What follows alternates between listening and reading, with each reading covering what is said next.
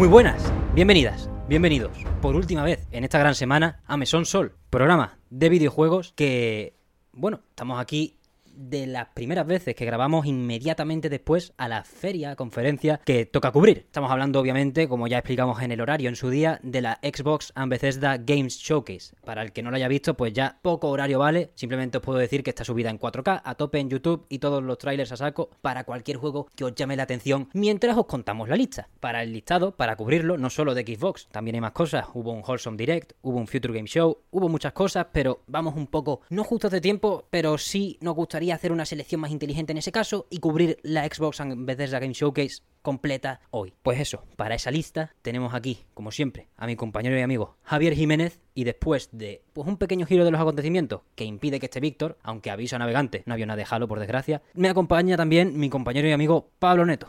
¿Qué tal? Ambos. Muy bien, aquí encantado de estar aquí con ustedes y a darle caña. Pues para mí ya simplemente es la mejor conferencia porque es la única en la que estoy comiendo pizza. Mientras hablamos de videojuegos, yo creo que no hay nada más E3 que esto. Así que hemos coronado en el último día. Pues probablemente, entrando ya en sensaciones un poquito generales, el principal tema es que tampoco tenía mucha competencia, bajo mi punto de vista. No. Geoff Keighley, pues ya hablamos en el anterior programa, el espectáculo que nos ofreció. Así que, si ninguna otra compañía tiene nada que decir a lo largo de la semana que viene, cerramos el P3 con, pues, lo mejor que podíamos haber tenido. Una conferencia que ha durado 95 minutos y ha tenido exactamente 30 juegos, sin contar los juegos que anunciaban contenido extra y ya se habían lanzado. Empezamos en orden si queréis. Vale. Vamos por orden y en cualquier momento que me queráis parar, como estamos en la misma habitación, me levantáis la mano, me dais un toque, lo que sea. Vamos, vamos Vale. tirando, ¿de acuerdo? Em, bueno, pues el primero, aunque ya sabíamos que iba a salir porque hace poco se, se retrasó, pues sencillamente, Redfall, el juego de Arkane Austin. Poca más introducción tenemos que hacerle en cuanto a temática, ya se nos introdujo muy bien en su día en la cinemática que nos enseñaron en, el, en la showcase del año pasado, homónima. Básicamente, vampiros, la ambientación es vampiros tochos, pero lo bueno, el gameplay, sigue intacto. Tenemos el, el shooter, los poderes y la fantasía de los grandes juegos de Arkane. Obviamente, para quien no conozca el estudio, aunque esta es su rama de Austin y no la de Lyon, pues el último juego que han lanzado este año, este año, en el último año, es Deathloop, candidato a juego del año, mm, ganador a mejor dirección, diga Bacaba, que ha acabado convirtiéndose en, el, en la cabeza de Arkane. Estos son los de Arkane Austin, los del Prey. ¿Qué os parece del Prey? Yo es que a mí Prey me, me vuelve loco. O sea que a partir de ahí, todo puntos a favor. Yo no lo he jugado, pero lo he visto completo. He jugado por otra persona en YouTube o en Twitch, no me acuerdo dónde lo vi. Y la verdad es que sí que me gustó porque me gusta mucho la, la esa de ciencia ficción y demás. Y yo creo que está muy bien. El Dishonored, jugué el 1.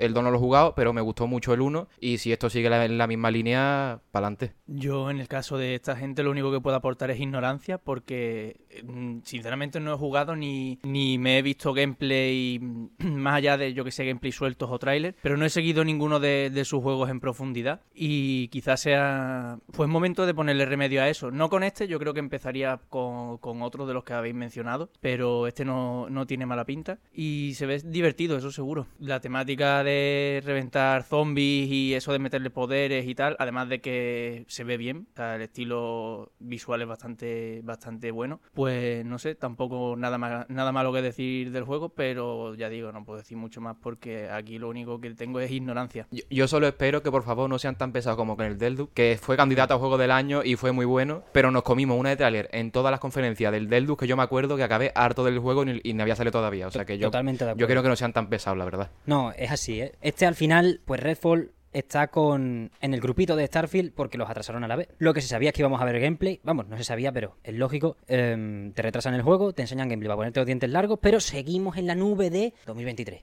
La cosa más concreta que sabemos, primera mitad. Para ambos, para Starfield y para Redfall. Pero al final, lo mejor en este caso es al final no mojarse, como dijimos en, con Devolver Digital, que poca fecha dio, excepto Cult of the Lamb, pero si no tienes y la vas a cagar, Una de las añadidos interesantes de este shooter mata vampiros en Massachusetts es que es cooperativo, a cuatro. Bueno, si quieres, por supuesto, esto es opcional. Pero, joder, todos los trailers lo pintan como una experiencia muy divertida en cooperativo. Y yo me imagino, hombre, los, gran, los grandes diseños de nivel de Arkane con colegas tienen que ser un puto gustazo, la verdad. Poco, poco hay que decir ya del estudio y a quien quiera jugar cualquier juego anterior, que ya están por ahí disponibles, pues tenemos en Game Pass Dishonored 1 y 2 y en PlayStation 5 Deathloop, que me ha sorprendido, por cierto, no verlo así típico anuncio de 30 segundos ya en equipo, ¿sabes? Pero bueno, la exclusividad será más larga de lo que más de uno se imaginaba con Sony. Si queréis pasamos al siguiente, el siguiente juego que teníamos por aquí era el... Silson. Bueno, Claro. Silson, que Silson, Silson. Ay, Silson. Ay, Silson. Me sorprende bastante que no hayan dado fecha concreta. Porque el último tráiler fue hace tres años. En, esto- en estos últimos tres años ha habido solo de vez en cuando salía un desarrollador de decir, oye, seguimos vivos, seguimos haciéndolo, no ha salido nada más. Y ahora sale y todavía no hay fecha. Se sabe que va a ser los siguientes 12 meses, por, porque todo lo que ha salido en, este, en esta conferencia va a salir los siguientes 12 meses, pero mínimo un mes uf, lo deberían haber dado, creo yo. Es que son tres años sin una sola noticia. ¿eh? Estoy de acuerdo, pero al mismo tiempo es que es un juego ya que está tan está en otro nivel. Es como la expansión de Cuphead, que estuvo tres años sin fecha hasta, hasta diciembre del año pasado. Lo que me agrada de Silksong, bueno, primero, vamos por parte. Primer gameplay extendido de Silksong desde ese direct de 2018 o 2019 de. Nintendo. Eh, bueno, no hay nada que decir, bastante bueno en el gameplay. Pues bueno, Team Cherry no, no se le puede rechistar. Y lo principal, que a mí me ha dejado Catacroker, Game Pass día 1. Eso Este puto juego, Game Pass día 1, ambas consolas y PC. Es verdad que la espinita es la fecha, mucha gente, de- en cuanto cerraba el tráiler, se esperaría una cifra, un número, aunque sea 2023, ¿no? Aunque obviamente, como tú has dicho muy bien, eh, esta, esta conferencia estaba centrada solo en juegos que van a salir en los próximos 12 meses a priori. Por supuesto puede haber retraso y de todos los colores además. Pero sí, puede haber más ganas de una fecha. Yo la verdad que estoy ya desintoxicado, porque ha pasado tanto tiempo que estoy más tranquilo. Sí, me, ya me se, había, inquieta- se había convertido como en, un, en una especie de sueño colectivo de internet que no era real. Sí, me inquietan más otros juegos como por ejemplo el God of War, que ahora se está rumoreando que se queda en noviembre y que no sale, y que no sale de este año, quiero decir, pero... Pero sí, ahí le faltó, le faltó esa chispita. No sé qué pensáis ustedes aparte. Con lo del Game Pass día 1 del Silson, yo no sé lo que pensáis vosotros, pero yo creo que con esta conferencia el Game Pass ha subido de nivel. Bastante. Muchísimo, muchísimo. muchísimo. O sea, hoy ha sido bastante locura lo que hemos visto. Sí, bueno, es que más adelante vamos a seguir diciendo cosas y en cada una vamos a ver cómo sí, el Game Pass ha subido de nivel después de esta conferencia y es que prácticamente todo lo que han anunciado era Game Pass día 1. Con lo del Hollow Knight tengo dos cosas, dos apuntes que decir. Lo primero, que me alegra que hayas sacado lo del Cuphead porque si no lo iba a hacer yo, que me recordaba a la última expansión del Cuphead de estar tanto tiempo algo que se anuncia, así muy parecido también juego indie y tal, y quedarte años y años y años esperando, pero la diferencia es que la del Cuphead, ahora en este Summer Game Fest, sí sabemos que va a salir este mismo mes, y mientras tanto del, Hollow Knight no, sabemos nada, no sabemos nada. Bueno, sabemos eso, que es lo que, como bien ha dicho Pablo, que estaban centrados, eh, todos los juegos que se mostraran eran para salir en los próximos 12 meses, con lo cual sabemos que como máximo puede tardar 12 meses. Y el segundo apunte es que eh, me recuerda esta expansión al caso del, del Shovel Knight con cuando salió la de Spectre of Torment, que aquí no sé, no sé cuánta gente habrá jugado a, Shovel Knight, pero me recuerda porque cuando salió aquella expansión también fue, no sé, me recuerda los movimientos que, que se han visto, porque también era así como, como que hemos visto, espérate, ¿cómo se llama la... la- Hornet. Hornet. Me recuerda a los movimientos que hace Hornet así más en diagonal, que mete como unos dashes así en diagonal en el aire y tiene armas extra que no, que no tienes en el, en el juego original. No sé, me ha, me ha recordado a la comparación esa entre el, entre el Shovel Knight y el, y el Spectre Knight, que además, que dentro de ser prácticamente el mismo juego, o sea, me refiero que se ve, que se ve prácticamente igual, cambiando eso, personajes y escenarios, pero solo con esos detallitos le puedes cambiar la jugabilidad casi completamente, o sea que muy interesante en ese sentido. También un apunte sobre lo de Cuphead. De Cuphead, cuando lo anunciaron en DLC no se vio gameplay, ¿verdad? Nunca se... O Es sea, que que- la primera vez que vimos gameplay fue cuando dieron la fecha, si no recuerdo mal. Es que el gameplay de Silson que se vio hace tres años parecía que estaba terminado. Ya. O sea, la gente pensaba que iba a salir ya el año siguiente.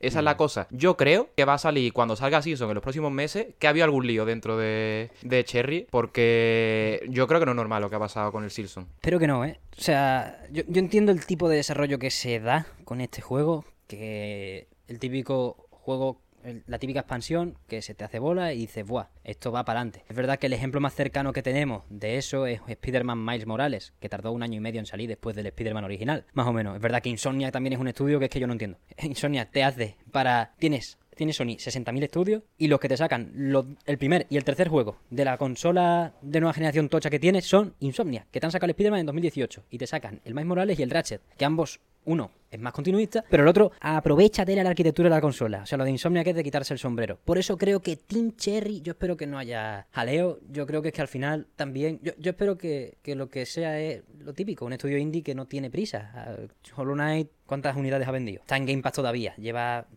Es una además, sensación. Hollow Knight salió a precio criminal, tío. A 15, de, 15 euros salió Hollow Knight, tío. Se ha vendido en todos lados. Con los DLC, los DLC hay mucha gente que los pagó, ¿no? Porque luego los incluyeron gratis, ¿no? No, los. DLC han sido gratis siempre. Siempre como Siempre Blasphemous. gratis, sí. Vale.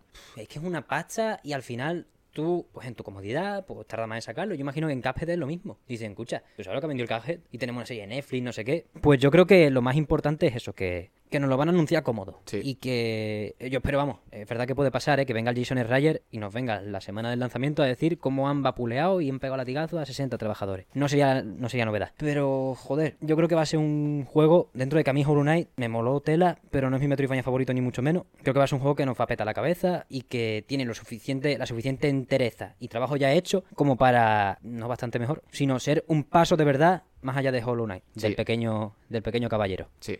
Vale. em, vamos a comentar. El siguiente juego es de, de los creadores de Ricky Morty, ¿verdad? Si Sí. no recuerdo mal. Es de los creadores de Ricky Morty. Imagino que el asesoramiento es meramente creativo. Esta gente no hace videojuegos, ¿no? Esto es otro estudio. Claro, sí. Mm, bueno, estamos hablando de High on Life. Un pequeño, bueno, más, más que pequeño, eh, extravagante. Suele denotar un poquito menos de pasta, ¿no? En el sentido de que pagas, o pagas no, inviertes más en la dirección artística que en el graficote, pero no parece pequeño en cuanto lo vemos. Eh, Básicamente, un shooter en primera persona en el que las pistolas son bichos más feos que unos huevos. Ya pido perdón, ¿eh? A ver. O sea, yo quiero decirlo ya, la cantidad de porno que va a haber de estas pistolas en internet no va a ser normal. Encima hay una que tiene la- las pestañas grandes que, bueno, yo me callo. Si, si, ya, si ya las pestañas son criterio de visualización, yo estoy muy perdido ya. Pero bueno, el juego pinta muy bien. Tiene, eh, yo no he visto Ricky Morty y no tampoco nunca me ha interesado extremadamente. Pero sí veo toque, sí veo que tienen ganas de, de hablar de un par de cositas y que hay di- un poquito hay dinero, porque al final es el pavo de eso, Claro. de una serie que más pasta no ha podido Muchísimo generar. éxito, sí. Así que esperamos con ganas lo que nos vayan diciendo. Este, pues bueno, tampoco tiene fecha, eh, pero ya sabemos la norma, ¿no? De esta conferencia, en los próximos 12 meses tendría que salir. Aunque no te extrañe que se retrase, ¿eh? Típico juego que se te hace bola. No tal cual, vamos. Lo siguiente no es un juego, es un anuncio de extremada importancia. Cuando estábamos hablando antes de que el Game Pass sigue saliendo reforzado una vez más en una conferencia de Microsoft, yo creo que esta es una de las noticias más importantes en cuanto a repercusión. No en, cu- en cuanto a repercusión de la marca Xbox, no en cuanto a repercusión en ventas, ¿eh? Bajo mi punto de vista, no creo que sea algo que vaya a hacer que inmediatamente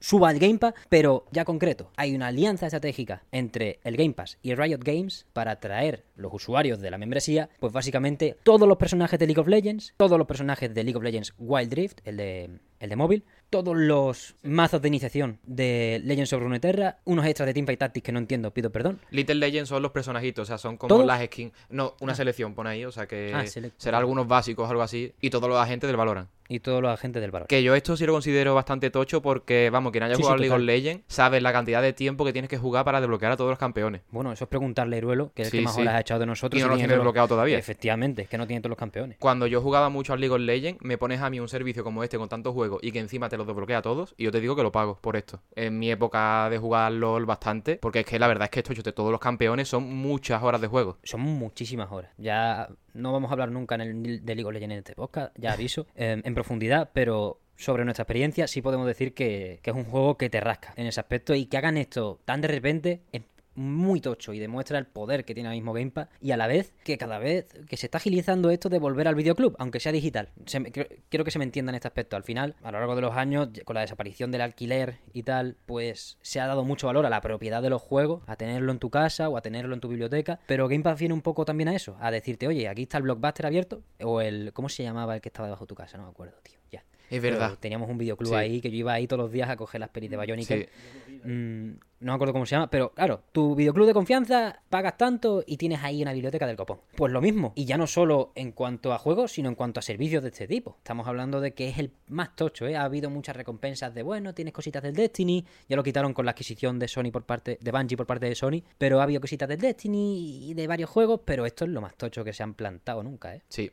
También decir que Riot últimamente está haciendo bastantes cosas porque con Prime Video, eh, o sea, con la, con, lo- con la recompensa de Twitch de Prime, Han regalado como, no sé si 3.000 y pico RPs, que esos son como 20 euros en total a lo, a lo largo de varios meses. Vamos, que yo los he ido recogiendo, no juego al LOL ya, eh, disclaimer, por- para que no, nadie me diga nada. Pero la recompensa la recogía todos los meses y me he comprado dos skins legendarias con lo que han dado gratis, de Joder. campeones que me gustan, o sea que sí, Riot está, está haciendo cositas. Lo de Amazon es verdad, pero no es ni la primera vez que lo hacen. O sea, yo lo he visto más veces que, ha- que han dado con, con el Amazon Prime, han dado puntos para, para comprarte cosas y fragmentos y ese tipo de cosas, que de lo que me acuerdo, porque yo tampoco juego ya el League of Legends. Pero he de decir que si saliera el Wild Rift, como se anunció en un principio para consola, yo me lo descargaba, ¿eh? Te lo digo en serio, yo, me- yo me lo descargaba en la Play, que debe ser lo más ilegal y lo más asqueroso que Joder, puede jugar echar al LOL en la Play. Jugar al. LOL en la Play. O sea, es que ni me lo imagino, pero yo he soñado con ese momento. O sea, literalmente. Y, y mira que no me, no me gusta el LOL, ¿eh? O sea, no, me- no es que. Sí, sí, lo digo como, como si fuera aquí yo aquí el mayor fan de LOL. Eh, a ver, yo jugué en su momento. Tampoco es que, que lo adore, pero es que yo tengo recuerdos de haber soñado que yo estaba jugando al LOL en la Play, todo feliz de la vida. Yo ¿sabes? soñé con Renekton muchas muchas noches. Pero es que yo. Pero te, digo, te digo una cosa, yo creo que los sueños eso eran porque mi PC es una puta mierda. O sea, yo no lo uso para, para jugar. De hecho, lo voy a jubilar este mismo mes porque ya ha llegado a su fin después de no sé ni cuántos años. Solo lo uso para, para estudiar, para ofimática de mierda de la, de la carrera. Pero yo creo que tenía esos sueños porque me iba tan mal que, que yo soñaba con poder jugar al League of Legends en condiciones, joder. Y eh, te digo una cosa, el Wild Rift está mejor hecho que el LoL de PC. Yo lo jugué en el móvil y está, para empezar, gráficamente bastante mejor que el de PC. Eh, los personajes, los, los modelados, eh, la mayoría rehechos a mejor calidad y se juega muy bien eh, móvil. O sea que yo, yo creo que es mejor que el de PC, el Wild Rift. O sea, yo creo que ten- sí que tendría éxito en consola. Después de este pequeño espacio en el que estamos vendiendo droga a los niños, esto es vender droga a los niños, aviso a navegantes. Somos mayorcitos aquí ya, ¿eh? Pero tengan cuidado. Eh... Y otra cosa, ojalá hubieran enseñado el Project L. Ya está, lo tenía que decir también.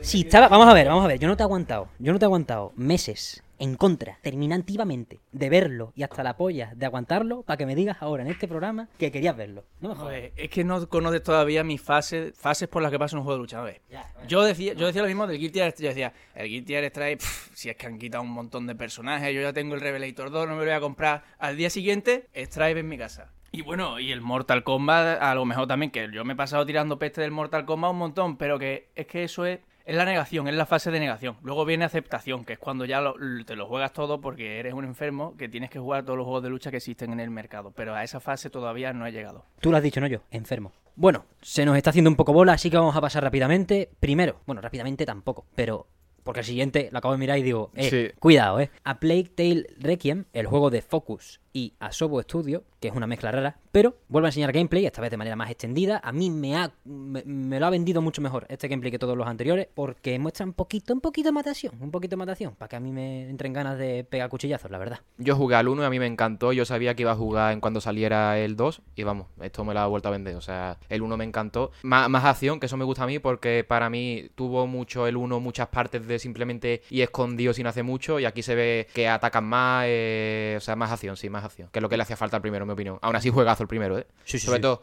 eh, aunque me joda con el doblaje francés, eh, bastante bien, la verdad. Es interesante verlo, hombre. Ya no por el apartado gráfico, porque al final, siendo una conferencia sin Hellblade, sin Fable, que al final son juegos que claramente se van más atrás en el tiempo, mm, pues probablemente sea de los más tochos que se han enseñado. Y, y aún enseñando esos dos, está ahí, ¿eh? Está en ese podio, en esa zona noble. Sí. Los detalles que tenemos, se mantiene. Fecha de salida 2022, ya veremos qué mes y qué tal. Dentro de poco lo irán revelando. ¿Este era exclusivo de Xbox? Eh, no lo era, sé ahora mismo. era de lanzamiento, creo. Creo que era de, de lanzamiento, así que probablemente lo veamos los datos en otra conferencia de Xbox o con su majestad Geoff Keighley. Game Pass día 1, por supuesto. Todos los anuncios que, de los que vamos a hablar son Game Pass día 1 menos Overwatch 2, porque es gratis, es free to play, no tiene Game Pass. Diablo 4, que no ha especificado, y creo que ninguno más. Creo que ninguno más. Sí. Esta conferencia ya lo puso, no sé si Phil Spencer o el Twitter de Xbox en Twitter, puso el pantallazo de Play First on Game Pass o Play Day One on Game Pass, diciendo si os gusta esta imagen, os va a gustar esta conferencia. Y efectivamente eh, ha sido un festival de, de soltar juegos. También el Plague Tale en la, en la primera parte estaba muy bien optimizado para PC. Porque mi ordenador no es malo, pero sí que los juegos eh, modernos en Ultra le cuesta. Y yo este lo jugué en Ultra sin problemas, a 60 FPS. Que eso en mi ordenador es raro, la verdad. O sea que también, por la parte del de la optimización,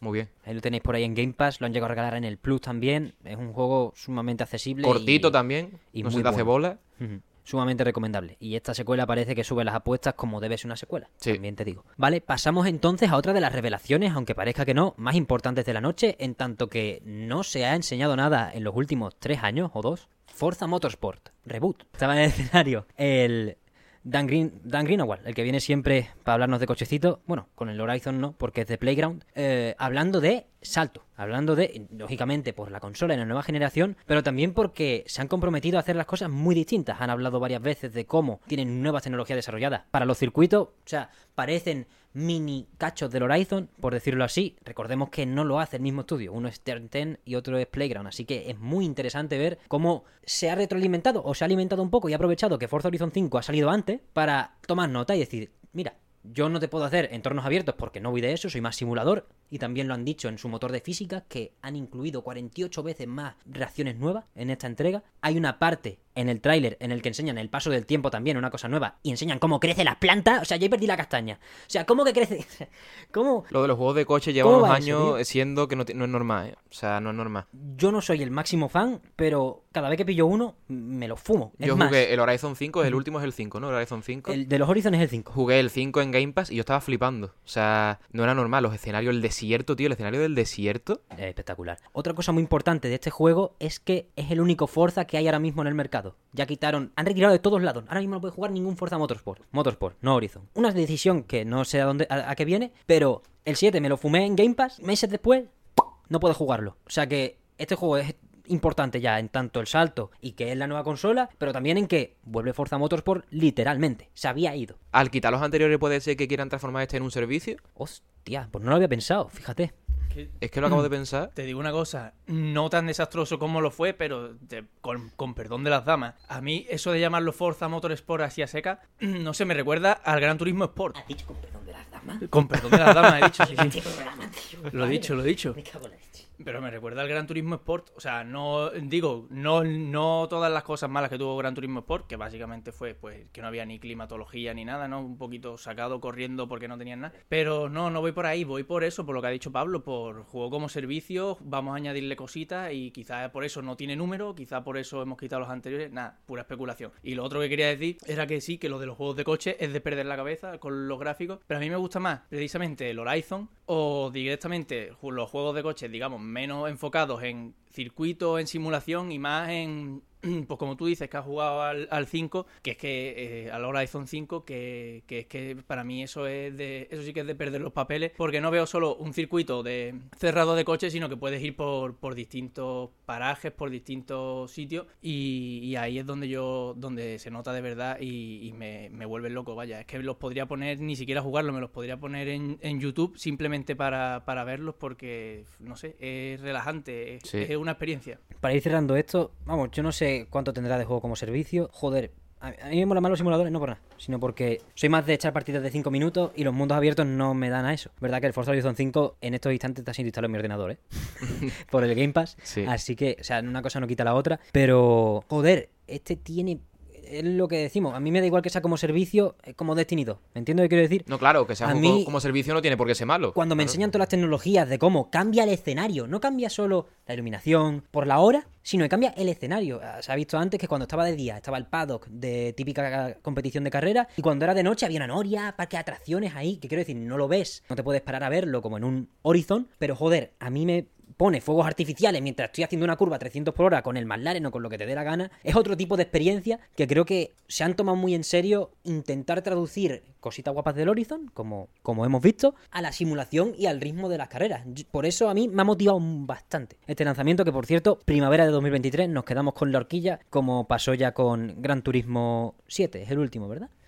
Pasamos a la siguiente, al siguiente anuncio que fue más de contenido adicional. Microsoft Flight Simulator lo quiero mencionar por la única importancia que tiene realmente porque es el 40 aniversario de la franquicia. Dato curioso, es la franquicia más vieja de Microsoft, aunque no al final uno no la tenga mucho a mano. Pues ha anunciado nuevos aviones de clásicos y mucha más versatilidad después de que el último contenido que incluyesen fuese los cazas de Top Gun Maverick, que se están enriqueciendo, los de Asobo. Aparte, eso es para noviembre de este año, pero para hoy tenemos ya el Pelican de Halo Infinite en el, en el Flight Simulator, que yo no sé cómo tomármelo, pero con la tontería me ha dado picorcito, ¿eh? Si no pesase ciento y pico gigas, lo jugaba mañana. Lo jugaré pasado mañana. Yo quiero decir que mi experiencia con el Flight Simulator este fue descargármelo, estrellarme la torre Peggy y desinstalarlo. Eso es lo único que he hecho y la verdad es que está bastante bien. No, es, es tochísimo. Y ahora, ahora han añadido la ciudad de España y Portugal, las han añadido hace poco de manera más concienzuda. Así que a lo mejor no solo en la Torre Pelli, sino también en tu casa. En el Valle Inclán, en el Valle Inclán. En el Valle Inclán. En el Valle Inclán. Por ejemplo, podemos hacer ya estaquear, eh, eh, estaquear atentado aquí aquí, estaquear petardazos. Alguna fábrica de Endesa va a caer también, ¿eh? Joder, aterrizar perfecto en el Palacio de Congreso de Sevilla Uh. Este, poca broma. Eh, ya me he calentado. Pido perdón a, a la audiencia, pero a lo mejor tenía que acabar el programa antes por... Eh, pasamos al siguiente anuncio. Eh, tenemos un bloquecito apetecible en tanto que te deja, te deja irte al baño. Entiéndanme. No quiero faltar al respeto a estos juegos, sino lo que quiero decir es que la mayoría ya están más que vistos porque tres son contenido adicional para juegos que ya conocemos. Uno es Overwatch 2 y otro pues es un juego nuevo que sorprendentemente es de estudios internos de Microsoft, es un juego de estrategia, de estrategia por turno que no acaba de enseñarnos de qué va. Se llama ARA, History Untold. No puedo entrar más en él porque el teaser la verdad que es típico juego de civilizaciones, va enseñándote China, va enseñándote la India, va enseñándote Copérnico o algo así, es una cosa Yo me creía que era el siguiente Civilization, que no lo sigo, no sé ni cuál sería, el 7 puede ser, pero yo me creía que era el siguiente. Y resulta que es el ARA History Untold, así que ahí está. Las dudas se disipan cuando sale Xbox Game Studios Presents. Que yo me esperaba, en, más de un anuncio de Xbox Game Studios, me esperaba otra cosa. Pero bueno, es verdad que lo que nos han enseñado no ha terminado de. No, ha sido un chiste ninguno, no, no nos han querido engañar por ningún lado. Este, pues lo único que tiene es una CGI que, bueno, poca broma, parece rara que haya una CGI en esta conferencia porque verdaderamente el propio Phil Spencer dijo antes de que empezase que la habían reeditado por exceso de cinemáticas de animaciones que no valían para nada. Poca broma con eso, ¿eh? Me encanta cómo nos, nos hemos saltado el Overwatch 2. Le hemos mencionado que hay contenido y nos hemos saltado directamente a Lara. Porque que. A ver, yo te puedo decir, yo te puedo decir lo que hay de Overwatch. Es free to play y sigue siendo, me da igual, sigue, sigue siendo de Activision Blizzard y ahí hasta que no rueden cabeza voy a hablar, mm, no voy a hablar de Diablo 4. Os lo dejo a ustedes si queréis, pero a mí me estomaga hablar de esta gente. Sí, de esta gente. yo concuerdo. Y bueno, es un juego que ha tenido cuatro directores, ¿eh? A mí no me Sí. joda. Huele, mm, bueno, da igual. Lo siguiente, ¿no? Expansión para el Elder Scrolls Online. Sí, que ya está, o sale el 21, creo que sale el 21 de este mes. Sí, ahora están con campaña. Hay drops en Twitch y están con campaña. Lo más tocho de esta expansión es que con ella, este mes ha venido ya la localización al castellano. Sí, yo lo estoy jugando ahora, me lo, me lo descargué ayer y me puse a jugar y la verdad es que está bien traducido. Yo tengo el picorcito ya, ¿eh? Sí. Yo jugué en su día, era más feo que un frigorífico por detrás. También mi ordenador era de un perfil distinto, pero yo ya tengo el picorcito. Ha el cambiado muchísimo, 6 El Elder Scrolls 6 va a salir en 2028 y yo necesito alimentarme, porque aquí lo más importante es que me cuenten el lore, básicamente. Te pones un vídeo de Willy Rex y Vegeta cuando salió el Elder Scrolls Online jugando y lo comparas con el de ahora y vamos, es que es, es otro nivel. Yo creo que ya esta es la redención en plan Final Fantasy XIV. Para mucha gente ha llegado antes que yo tampoco puedo hablar por ahí, porque para mucha gente llegó con Greymore, la primera expansión que llega a la región de Skyrim, aunque no es entera, es el noreste, noro- noroeste, perdón, la región de la, la ciudad de Soledad y todo eso. A mí es que yo cuando, cuando vi ese trailer ya me calenté, pero dije, che, acuérdate de lo que tiene. Ya se me ha borrado esos recuerdos. Cuando he visto, eh, ¿está traducido? ¿Isla Alta se puede decir? no lo sé, la verdad. Alta eh, isla. alta- Alta, isla. Alta isla. Alta isla está bien. Pero bueno, nos vamos a la a Páramo del Martillo, si no recuerdo mal, a la región de los bretones y toca, toca apaciguar distintas rebeliones para proteger su legado. Ya veremos de qué va. A mí es que como me pongan cuatro musiquitas de Jeremy Soul y, y me hablen un poco del lore en dos libros, ya estoy. Pasamos ya al otro MMO de Bethesda, que bueno, ya hablamos la semana pasada de que en su lanzamiento, bueno, o previo a su lanzamiento, la idea original de Fallout 76 pasó su desarrollo por un crunch bastante tocho, según los últimos informes, eh, un desorden general en la dirección de, del juego y, la, y el cómo plasmar la idea. No quiero hablar mucho más de Fallout 76 porque entra en mi lista de ¿dónde vas, tío? Primero, el juego es una putísima mierda. Primero, es un juego que sobra. Y tercero, si está hecho bajo la sangre de personas, pues la verdad que me importa un carajo. A mí de eso lo único que sé es que metieron una especie de suscripción mensual y los jugadores free to play le hicieron tanto bullying a los que la compraron en el juego porque se veía con un distintivo que lo quitaron. O sea, es lo, lo único que sé Bueno, de este juego. Es un juego que ya está en Game Pass, todas sus expansiones. Es más, esta que anuncian ya dicen que va de cabeza a Game Pass. Pero vamos, mm, es un juego que ya, ya no por cómo esté acabado. Cyberpunk está en la misma lista. No merece mi respeto, tío. O sea, párate. Párate, eres Bethesda. ¿Qué haces? Complicando un desarrollo de un juego que va a ser dinero automático. Porque lo peor es que ha sido dinero automático. Y ha salido mal. Pero ha sido dinero automático aún saliendo mal. En fin. La última parte, bueno, en verdad no. Pero el otro, la otra parte que, con- que representa contenido adicional de este bloque de irte un momento, eh, cogerte unas papas, ir a la por la Pepsi, recargar el agua, o cerrar los ojos si quieres, ya te pierdes toda la conferencia. Pero el último contenido adicional fue para Forza Horizon 5, eh, la clásica, que ya va en las últimas dos entregas, 3 y 4 también ocurrió creo, la clásica colaboración con Hot Wheels, que pues entra de locos, la verdad. Velocidad Coches tope. de juguete. A ver, yo creo que era lo que estábamos diciendo antes, ¿no? Eh, estos gráficos pintan muy bien con el realismo tal, pues que hay más realista que unos looping de Hot Wheels por medio del cielo, ¿no? En México, pero bueno, fuera coña, que entran muy bien, la verdad. Pese a que, yo qué sé, no soy experto en Forza Horizon 5, quizás eh, parece que se va un poco del tono del juego, pero, pero en realidad nada más lejos de, la realidad. Yo creo que, que entra bien fresquito, entra bien fresquito. No sé si tienes algo que decir, Pablo. No, yo es que no soy mucho de, de este tipo de juegos, o sea que no... Yo, yo lo digo fácil, ¿eh? Hot Wheels no se sale ni de coña del tono de Forza Horizon. Se saldría del tono de Forza Motorsport. Y lo digo, eh, es muy sencillo. Eh, Forza Horizon es pararte, Forza Horizon es buscar murales, Forza Horizon es también esa carrera, pero obviamente en lo, en lo increíbles escenarios que nos, que nos presentan y con total libertad de seleccionar tu propio circuito. Al fin y al cabo puedes atajar como quieras, no como en un simulador de carreras que presenta pues el juego, como hemos visto antes en la conferencia. Forza Horizon se presta a eso. Primero metieron, me acuerdo, cuando estaba el Cyberpunk, metieron el coche Cyberpunk como DLC, en plan, toma, sí mismo. Sí, estamos para eso, estamos para que tú te pongas un, un coche de carreras que ponga eh, el más puto en un lado y tú vayas por ahí eh, derrapando por las praderas, atropellando ovejas, bueno, no sé si se pueden atropellar las ovejas, pero chocándote con gente en el online si quieres, y que cuando te peguen ponga el más puto. Así que un looping, coches de juguete que parezcan de plástico o coches de juguete que parezcan naves espaciales, creo que es algo que está muy bien pensado por parte de Microsoft y vamos a disfrutarlo bastante, la verdad. Es el típico DLC que... Bueno, disfrutan también por como se ha mostrado, quizás te puedes hacer tu propio circuito, entonces ya pierdes la cabeza. Eso sería así, eso... Porque entonces ya es el GTA cuando metí los circuitos, pero actually good. Sí. Porque esto de aquí. La gente se vuelve loca con los circuitos de GTA, ¿eh? Sí, sí, total, total. Vamos, hay- Dani Rep vive de eso desde 2012. O sea que en- enhorabuena. Dan- eh, o sea, Dani Red, TikTok le ha venido mejor que... O sea, TikTok es la gallina del huevo de Dani Red, ¿eh? Pues a ver si, a ver si tomamos nota. Hablando de enhorabuena, Gonzalo Bartual, enhorabuena por lo que viene a continuación. Con todos ustedes, Vin Diesel, ¿eh? No contaba con ello en esa conferencia. Pensé que era carne de Geoff Keighley, pero si me lo muestras en un teaser de un, un minuto 13 segundos, no me pasa nada. Lo malo fue cuando tardó 8 minutos en acabar aquel fatídico, infame tráiler del año pasado, no, de los anteriores Game Awards, los de Dragon Age 4. Bueno, Ark 2 se presenta, pues eso, con Vin Diesel otra vez montado en un tiranosaurio. Eh, pues tú me dirás, 2023 es lo que tenemos. A mí el ARC... yo Ya veremos. siento, tío. No...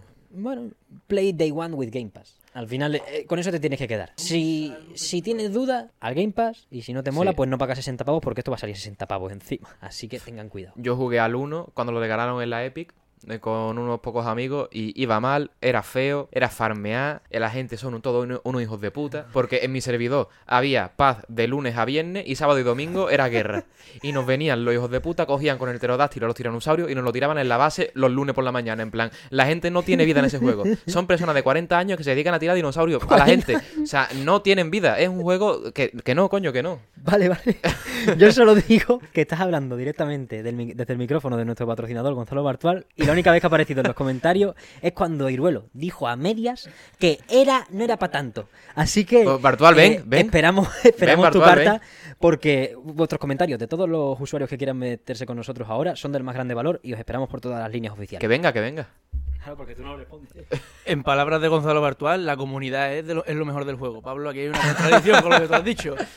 O sea, liter- literal que dijo, literal que dijo, la comunidad es lo mejor del juego, porque lo- y los mods y no sé qué. Sí, los mods, sí. Bueno, me callo, yo me callo ya y dejo de hablar. No, no es abogado del diablo, sino para darle contexto a lo que dijo, la comunidad es buena en tanto que saca mucho mod. No habló de luego el ciclo jugable con la peña. O sea, muchas aristas en Ark para meterme sin haberlo jugado, honestamente. Eh, esperamos tu carta, Gonzalo. Gracias por el micrófono, que, que ya volverá a tu casa pronto. Solo quiero añadir que acabo de venir de la casa de alguien que juega al ARC en solitario con 20 mods todo el día y le pega un chillillo allí. En solitario, ¿ves? Al final a lo Pero mejor es por jugar- los mods y no por la, por la peñita. Bueno, luego pues vino Scorn una vez más, otra vez indeterminado, un juego que lleva muchos años anunciándose y que en verdad vamos a ir saltando ya. Si te gusta el body, que- el body horror, Bueno, ya tenemos fecha al menos, 21 de octubre de este año. Esperemos que no atrasen porque ya teníamos fecha en su día. No recuerdo, no recuerdo si era para 2020, pero bueno, la pandemia, ¿no? Tampoco podemos. asco el videojuego.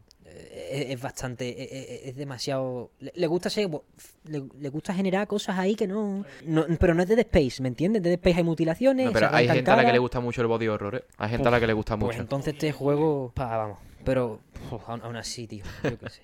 Scorn, 21 de octubre, día 1 en Game Pass también. Eh, pasamos a... Voy a... voy a tomar, voy a pegar un golpe de estado en el programa que yo mismo dirijo. O sea, que no es un golpe de estado, es una decisión eh, natural. Vamos a hablar ya de los destacados, porque Sí. vamos con bastante tiempo ahí ya y tenemos muchas cosas en el tintero, sobre todo porque la parte final en la que sale Don Phil Spencer, que un día más, bueno, ahora hablamos, se, se antoja bastante larga. Así que, si me permitís, voy a enumerar unos pocos que no tienen, que no enseñaron mucho, al fin y al cabo. Flintlock enseña gameplay de Siege of Dawn, pero al fin y al cabo no sabemos ni día de salida, no es un juego que parezca falso por lo que se ve, pero la propuesta no me acabo de enterar, es como el Forspoken en ese aspecto, que, o sea, sí, veo Sí, bueno, como indeterminado. sí. Veo palos guays, veo, veo acción que puede ser más o menos pintona, ya depende de la sensación que tengan los mandos, pero seguimos, hay que seguir. La EA Frontier, a mí yo soy como putita de los juegos de fábrica, eh, creo que puede salir bastante bien, lo, lo he visto bueno, pero vamos. Un, un minutito y medio, esperamos con ganas a ver qué, qué nos pueden contar. Básicamente, eh, lo teníamos para cuándo? Para primavera del año que viene. Sí. Así que todavía se puede. Es de los típicos que yo los veo y digo, se puede retrasar. Con, el debido respeto. Aunque bueno, tampoco se vio mm, poco sólido, ¿eh? Después, The Last Case of Benedict Fox. Este juego está hecho por un estudio llamado Plot Twist y el trailer, y el tráiler hace honor a su nombre. O sea, lo único que me sorprendió es eso, que cada 2x3 va de. empieza en un. con un coche típico de los años 50 o por ahí, y dices tú, verás, la chapa que nos van a meter. Luego eres un detective que entra en una casa y dice, eh, cuidado, la casa está sola. Pues de repente tienes al Doctor Morbius detrás. tienes ahí un Venom raro, una nube negra, y dices tú, vale, va a tener poderes. Pues vas con los poderes y de repente dice, oh, aquí está el personaje. Y dice, este es mi padre muerto. Y digo, ¿qué, ¿Qué dice? ¿Qué dice? Y de repente el Venom le dice, ¿sabes qué? Podemos explorar sus recuerdos. Y digo, vale, ya basta, espérate, párate, porque Plot llevamos twist. un minuto y medio. Plot twist. La verdad que me llama bastante la atención, nada más que por el ritmazo que tiene el tráiler de depositarte información en la cara y no parar. Pues ahí anda, es un eh, juego Metroidvania, parece en 2D. Sí. No sé si es más lineal, va a ser más lineal estilo Narita Boy o va a ser un Metroidvania, pero es un- una aventura lineal a priori. La veremos también en primavera de 2023, que básicamente es justo cuando se cumple ese límite de 12 meses. Ahí están todos apegotonados al Sí, final. exacto. Es lo, es lo normal. Veremos algún retraso, seguro, sí. Sí, lo, lo comentamos antes que, que seguramente algunos se vaya a tomar por saco. Pero son 30 juegos, también te digo. Y Sí. lo, de los más sólidos, yo creo que, que se quedan. Luego vimos otra vez As Dusk Falls, otro gameplay que no acaba de entrar otra vez, bajo mi punto de vista. Creo que hay muchas aventuras gráficas que tienen propuestas humildes, que saben traducir mucho mejor su falta de recursos en algo disfrutable. La semana pasada, por ejemplo, hicimos la reseña de Norco aquí, puto juegazo. O sea, me- precisamente me terminé mi segunda vuelta. Puede grabar y vaya. Ese juego es para Sí. rezarle. Y As Dash Falls se esconde en eso, aunque está saliendo en una conferencia de Microsoft, o sea que los recursos pueden llegar a estar ahí, más que en Norco o en otro juego. Y esa falta de fluidez que te dan, que tu idea sea hacer viñetas sin viñeta, que los personajes se muevan a, a tres fotogramas.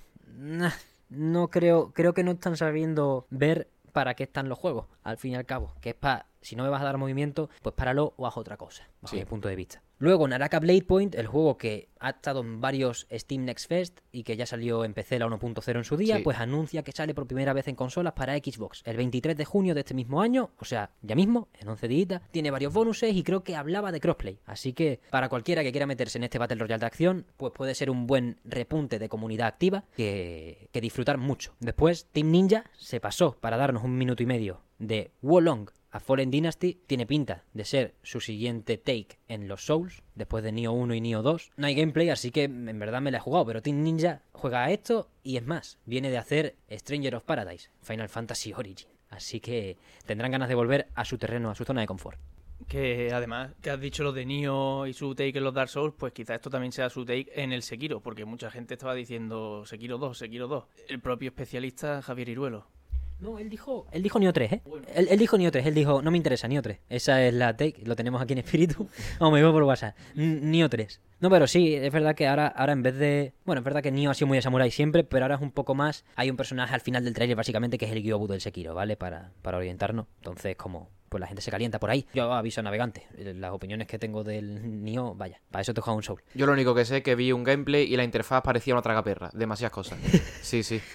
Eh, eh, son profesionales Team Ninja de hacer interfaces recargadas desde, desde los albores de los tiempos, ¿eh? Sí. Y no como Xenoblade, sino un poquito peor. Luego, eh, un juego que está, bajo mi punto de vista, en ese espectro de que podríamos hablar un ratito, pero en verdad lo voy a, lo voy a despachar rápido, es Ravenlock, una especie de Alicia en el País de las Maravillas, humil- humildecito, console launch exclusive, si no recuerdo mal, que básicamente pues tiene unos, unos entornos con ray tracing combinado con pixel art en 3D, que a mí me recuerda un poco, salvando las distancias, porque se notan unos valores de, de producción y un enfoque más ambicioso, a Cube World, por cómo está en vistas, pero claro, ray tracing, una dirección de arte en condiciones, pues hacen que este juego tenga mejor pinta Sí. de lo que de lo que yo me esperaba, la verdad. Sale en 2023. Por supuesto, día 1 en Game Pass. Hablando de que se parece a Cube World, tenemos el Minecraft Legends, que sí que me ha recordado muchísimo a Cube World en el aspecto gráfico. Total, total. Y yo solo pido que hayan aprendido de lo que fue eh, Minecraft Dungeons. Sí, sí. Hombre, es un juego de, de acción y estrategia. Básicamente vas llevando tus pelotones. Y habla el tráiler por encima de cómo tienes que convencer a ciertos pueblos. Es decir, que aquí va a haber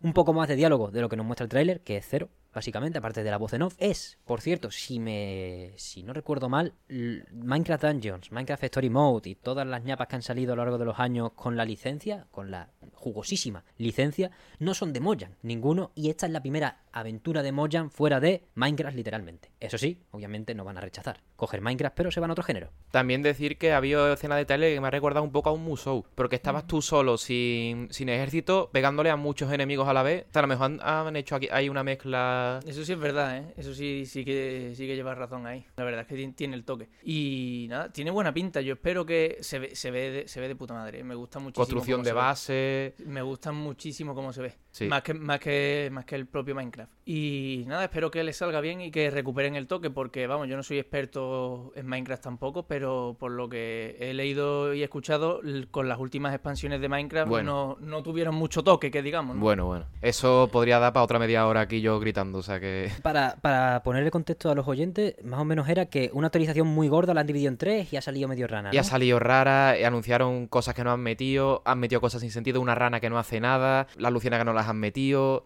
en fin.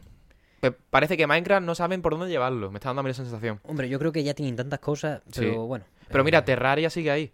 Ya. Y llevan diciendo que Terraria va a ser la última actualización 5 o 6 años. Y ahora van a hacer otra. O sea que ideas hay. Lo que pasa que bueno. Ojo, ojo a un contenido que está anunciado de Minecraft y que también está también destaca por su ausencia en todos lados. No hablo de que se tuviese que enseñar aquí. La película de Minecraft. Lo único, verdad. lo único que Hay un sabemos. tuit. Claro, lo único que sabemos es un tweet de que salía en febrero de este año. Así que eh, stay tuned. Stay tuned. eh, ya veremos. Otro juego que había dejado en la recámara y no había metido en el abismo de El Picadito es Gunfire Reborn. No por nada, me gustó lo de los peluchitos pegándose tiro, pero me has dicho tú, Pablo, que. Sí, yo lo he jugado bastante. jugado. eh, por el amigos, pero bueno, lo he jugado bastante. Y, y está muy bien. Es un roguelike. A quien le gusta los roguelike le va a gustar. Es un shooter. Muy buena sensación de tiro. Muy buena progresión. Es muy dinámico y muy bueno. O sea, yo lo recomiendo. Si te gustan los roguelike, juégalo. Ahora lo vamos a tener en Game Pass, así Sí. que no hace falta ya recurrir. Porque sale la 1.0, sale de Liaces, que ha estado en el Liaces bastante tiempo. Y a mí me gusta mucho. Pues con suerte ya no hace falta recurrir a recursos oscuros y podemos, podemos disfrutar de, eh, bueno, gato samurai, ¿no? No... Y gato con botas. Así que a darle caña. Y ahora llegamos a, uno, a una parte o una concatenación de trailers que sí podemos, sí hemos en esta mesa tenido el mayor consenso de que era una de las partes más interesantes de la conferencia.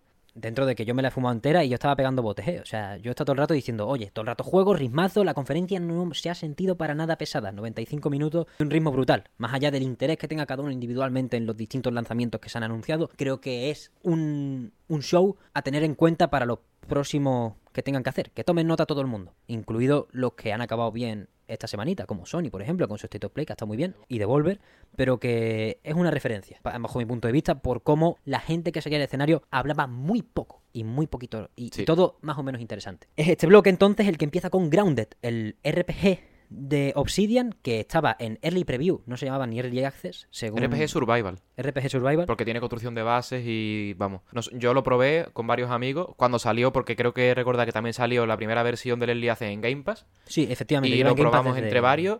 Y en la primera versión había una zonita muy pequeñita y muy poca, había muy poca cosa y ya se veía que era un muy buen juego. O sea que ahora no sé cómo habrá evolucionado, imagino que bien, así que con ganas. A mí me encanta Obsidian, ¿eh? Yo es que me, yo me quito el sombrero, primero por este y luego por el que vamos a hablar más tarde, pero también porque desde que la compró Microsoft no los he visto con mayor libertad creativa en mi puta vida. O sea, esta gente estaba haciendo cosas casa para sobrevivir, como fue en su día Pillars of Eternity, que fue un proyecto que costó mucho sacar y era esto o morir, y ahora con la flexibilidad que le da la compra es el lado bueno, ¿no? De las adquisiciones. Pues que... con la flexibilidad han adaptado eh, al cariño encogido a los niños, eh, lo han adaptado al, al videojuego y lo ha salido bien espectacular. Y no solo ya eso, sino que The Outer Worlds ya salió a tiro seguro, Bueno. está anunciada la secuela, están haciendo Avowed, por otro lado, el RPG de primera persona de Pillars of Eternity, precisamente. Sale ya la 1.0 de Grounded, ganotas, la verdad. Yo no me había metido porque quería verlo entero, porque han hecho mucho hincapié en este tráiler en la historia. Están diciendo, ahora vas a descubrir por qué te has encogido y cómo vas a volver. Y es como, oye, pues quizás no es la típica tontería de enfoque aislado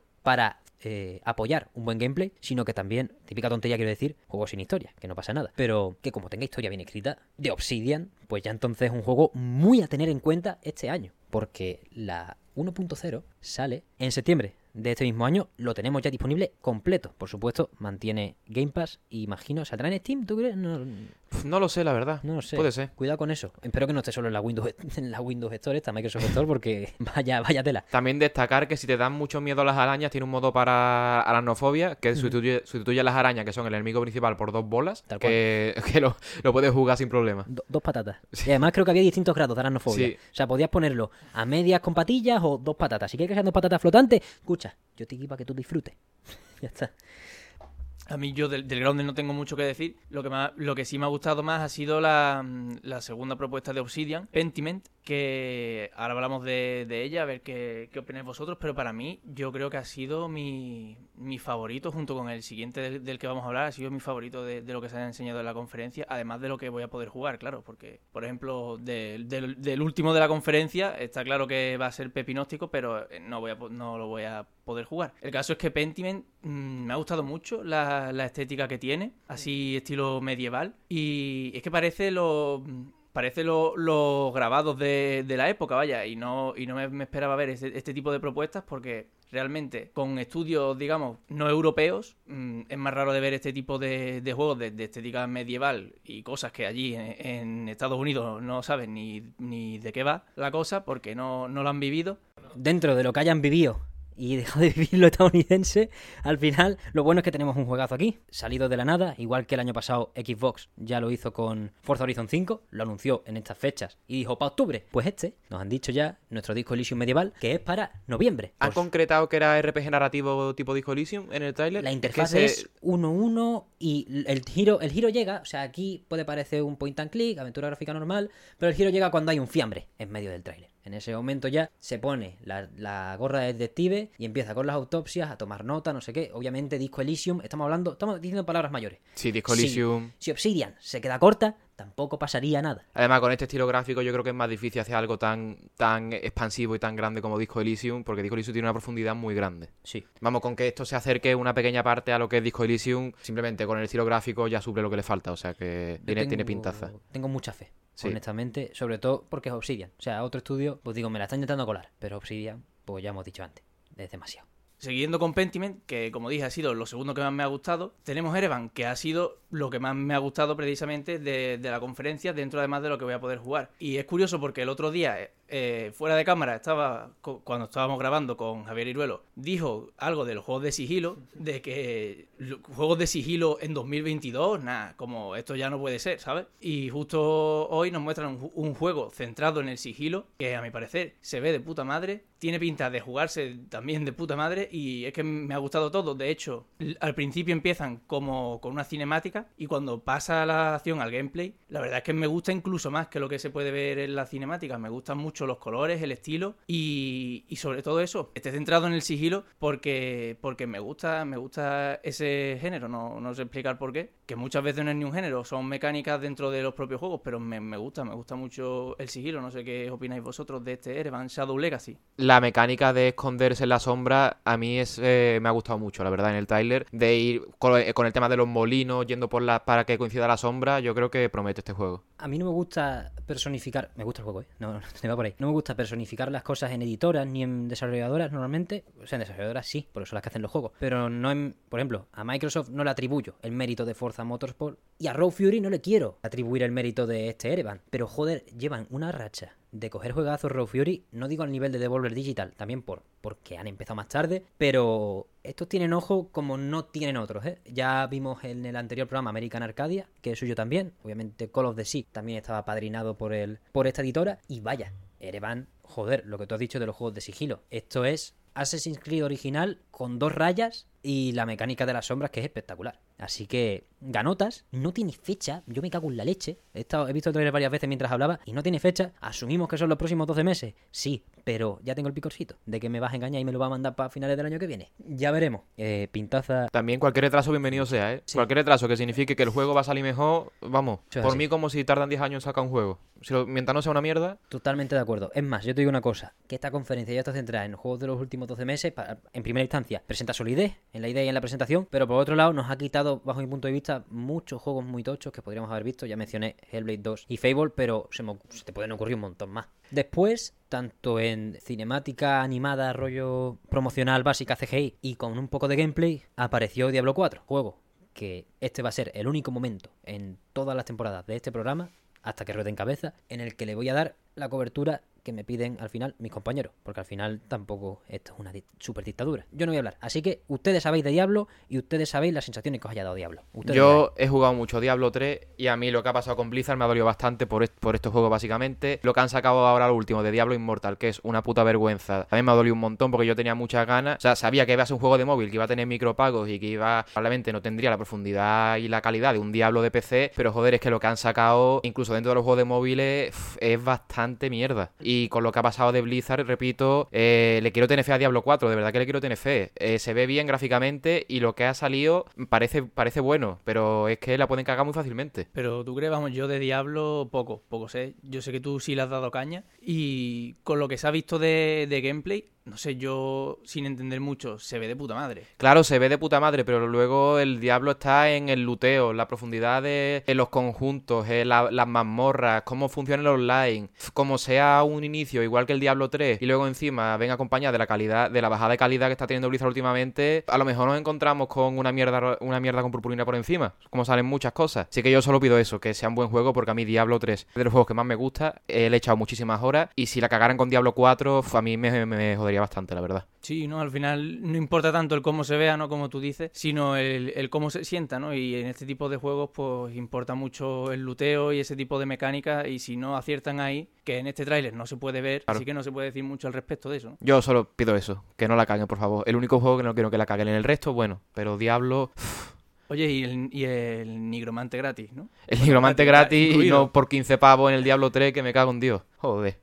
Es largo esto, ¿eh? Son Sí, muchos, es sí. que son muchos juegos, nos lo han Sí, presentado muy rápido, porque vaya. Después de Diablo 4 vino un juego, bueno, una de esas pequeñas redenciones, ¿no? Que tienen, eh, también salió en un momento suertudo, en tanto que nació el Game Pass. No llega a ser por el Game Pass y yo creo que el juego del que estamos hablando, Sea of Thieves, no habría visto su séptima temporada, que es la que anuncian esta vez. Los detalles de esta séptima temporada son básicamente que puedes capitanear por fin un barco propio. Lo puedes personalizar, ponerle un nombre, meter las cosas que vayas saqueando con tu con tu tripulación, disfrutar un poco más de eso, de echarle un montón de horas, porque ya se disfruta por el, buque jugable que tiene, pero también ya lo vas a disfrutar porque mira, tengo este ojo de no sé qué, tengo esta espada, eh, decorar al final y, y darle cañita, seguir dándole cañita a un juego que ya ha pasado, creo que eran los 10 millones de usuarios. Es que ha mejorado mucho. Yo jugué hace poco el Sea of Thieves con unos amigos y la verdad es que se disfruta mucho. Te metes en un barco, vas a una isla, buscas, tienes que proteger el tesoro, eh, combate en el barco. Bueno, eh, es un juego bastante disfrutón y eso que oh, una- un caso de estos de redención, tipo No Man's Sky y otros tantos, que la verdad es que lo han sabido llevar bien. Por último, antes de la irrupción de... Iba a pasarme. De Phil Spencer, déjalo ahí. De Felipe. Iba, iba, iba a pasarme. Y no por la falta, sino por el- la falta de falta.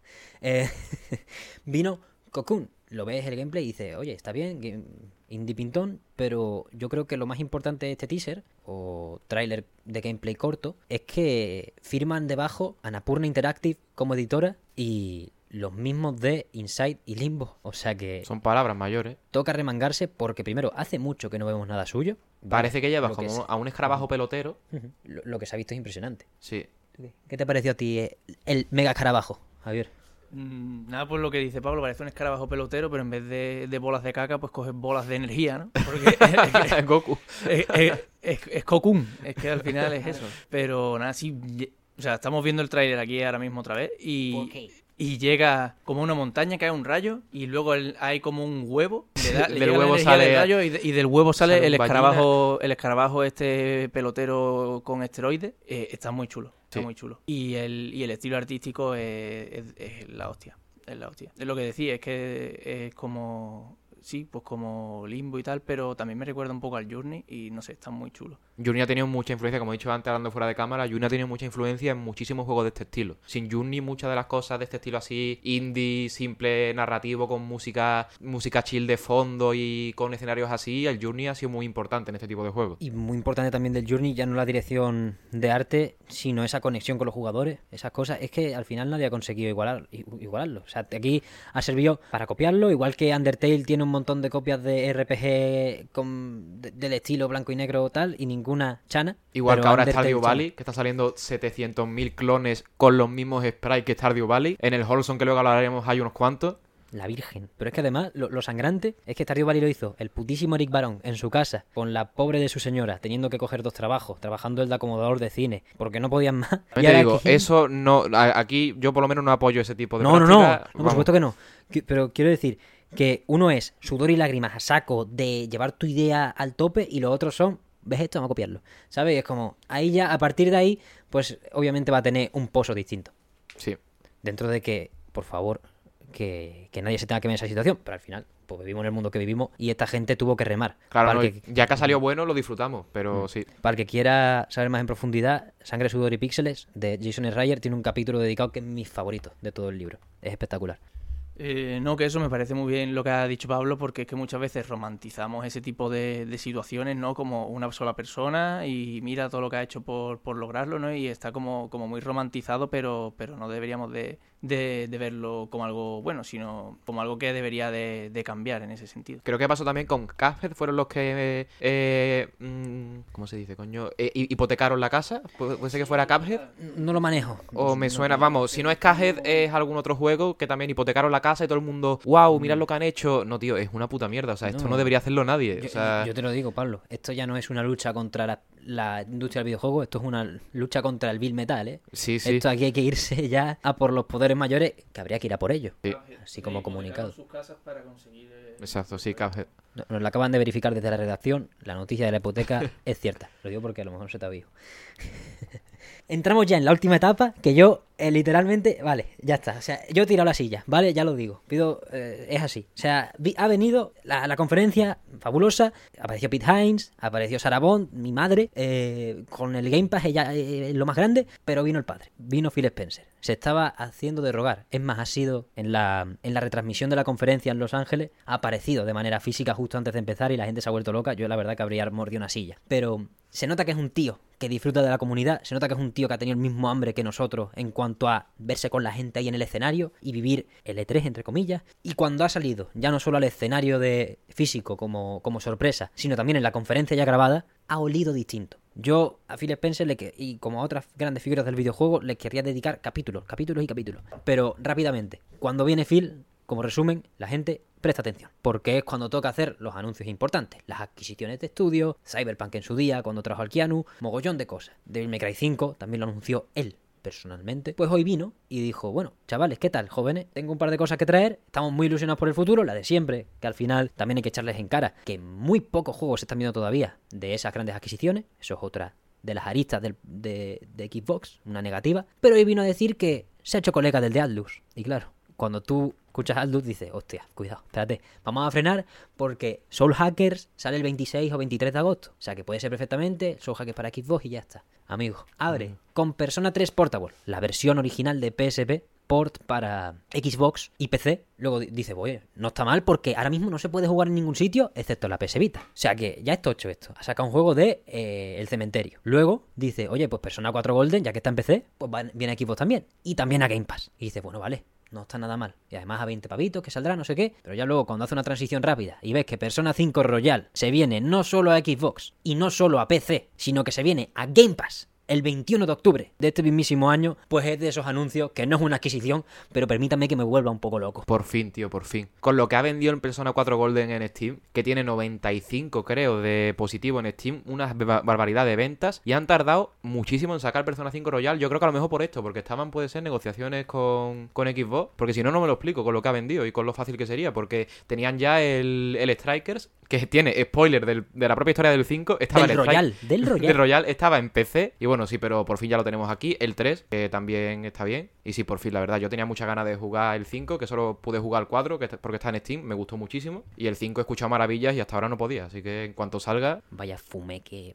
Pero, Sí. pero, pero intensísimo, vamos. Tú, Javier, como paladín de la PS Vita, es tu momento, es tu momento, como, como el programa anterior, que también hubo de Vita. como la única persona en Sevilla Eh. que tiene una PS Vita, Pero, honor. No, eh, sí, es que es verdad que cuando... No, es que yo estoy súper perdido porque de repente me ha dicho Ángel, wow, el Persona 3 que eh, estaba muerto, no se puede jugar. Como que no, si se puede jugar en la, en la PS Vita, ¿no? Yo estaba súper fuera. Y luego ha dicho, y el Persona 5 en PC. Y yo como, ¿y qué? Porque me creía que ya estaba. O sea, me creía que, literal- yo me, creía que ya estaba el Persona 5 en PC porque estoy harto de verlo, supongo que por, en la tienda de la Play, que es, un juego que lo petó mucho en su día y que luego ha sacado el Royal y todo, y siempre está ahí en la portada, en la, la tienda de la Play, mm, en todas partes, y claro, estoy harto de verlo, y para mí, en mi, en mi mente, este juego estaba ya en PC y lo había jugado todo el mundo, es que pe- menos yo. pegaba en PC, tío. Sacaron el 4, vendió un montón. El 5 vendió un montón. Han sacado todos los exclusivos de Play, la mayoría en PC ya, el Horizon, el God of War, todos. Y el Persona 5 faltaba. Bueno, pues aquí lo tenemos. Pues sí, vamos, el que se quiera pegar una maratón de persona tiene el 3, el 4 y el 5 en PC para jugar lo- los tres seguidos. Y, y nada, muy bien. Me parece un poco extraño, solo por apuntar, que, que hayan dado fecha para el 5 y en ningún momento hayan, han dicho que esa sea la misma fecha o que sea otra. No han dicho nada de- del 3 y el 4. No, pero sí, creo que han supongo dicho andará que el lejos. 3 y el 4 va a ser en 2023. Mm. Lo han puesto, creo que en la imagen recopilatoria final salía 2023, el 3 y el, el 3 y el 4. Es que el port se puede hacer bola, ¿eh? Que es que es un Sí. juego que solo está en PSP. Bueno, realmente el 4 ya está porteado a PC. Sí, eso sí. O sea que sí, pero el 3, claro. Buah, ganotas, ¿eh? O sea, Sí. esto, Persona 5, no hace falta jugarlo para saber el fenómeno que ha sido. El 4 es un juegazo. Hay que...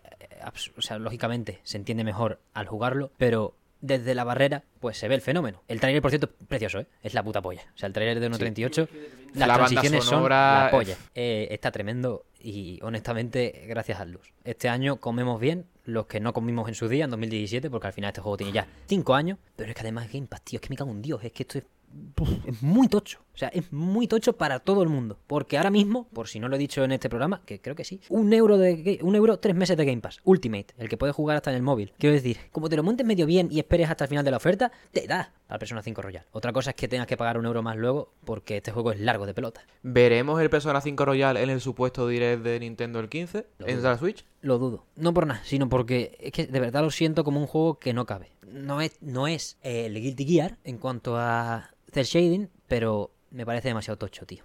¿Sí? Yo creo que se nos escapa. El Golden, perfectamente. El 3, por supuestísimo. Pero el 5 no, yo creo que es demasiado. Es más, el, el, el Scalpers se llama, ¿no? El, el Musou. Strikers. Strikers, sí. Eso. En, en Japón es Scalper, siempre, siempre los confundo. Y, em, o creo que en Japón es Scalper. Tienen nombres distintos, pero, pero los confundo siempre. Creo que es demasiado tocho. Y el Musou ya va, ya rasca. Es verdad que es acción, no es por turnos, pero no sé. Puede ser, ¿eh? Perfectamente. Está el de Witcher 3. Como siempre usamos esa baza para. Si han podido meter el de Witcher tener un cartucho, se puede jugar Ya. Persona 5 en la Switch. Ya, pero tampoco es Persona 5. Pero va. que- ya. Va, hay PCs en los que no va. Eso es verdad. Em, por último, bueno, Phil Spencer se pasea y dice, os he traído el persona. Y luego dice, pues tengo otro amigo, así, japonés también, japonés también, que pues es muy buena gente, está por ahí pidiéndole dinero a todo el mundo, le regalaron un motor gráfico a los de guerrilla para luego irse. Don Hideo Kojima, nos guste más o menos su juego, ha hecho acto de presencia en esta bendita conferencia para decir que bueno, está muy contento con los servicios de la nube de Xbox y ha hecho una alianza estratégica, su estudio y la, la distribuidora, pues para un par de proyectitos. Ha dicho uno, pero es que ya las filtraciones, no dijimos que no íbamos a hablar de filtraciones en este programa, pero solo voy a en, este programa, no solo en este capítulo, sino en todo. Ya estábamos hablando de que Kojima estaba especulando con cositas de juntar el móvil con la consola y jugar con esa dualidad híbrida, pero, pero a la vez que no reste ninguna de las dos, aunque tengas que tener dos pantallas. Así que se confirman los rumores de muchísimo tiempo de que Kojima ahora estaba con Xbox y aunque no hayamos visto nada, por desgracia, otra de las espinitas de esta larga conferencia, ilusión, bajo mi punto de vista. Un director de su talla está aquí ya. ¿Vosotros habéis jugado Death Stranding? No.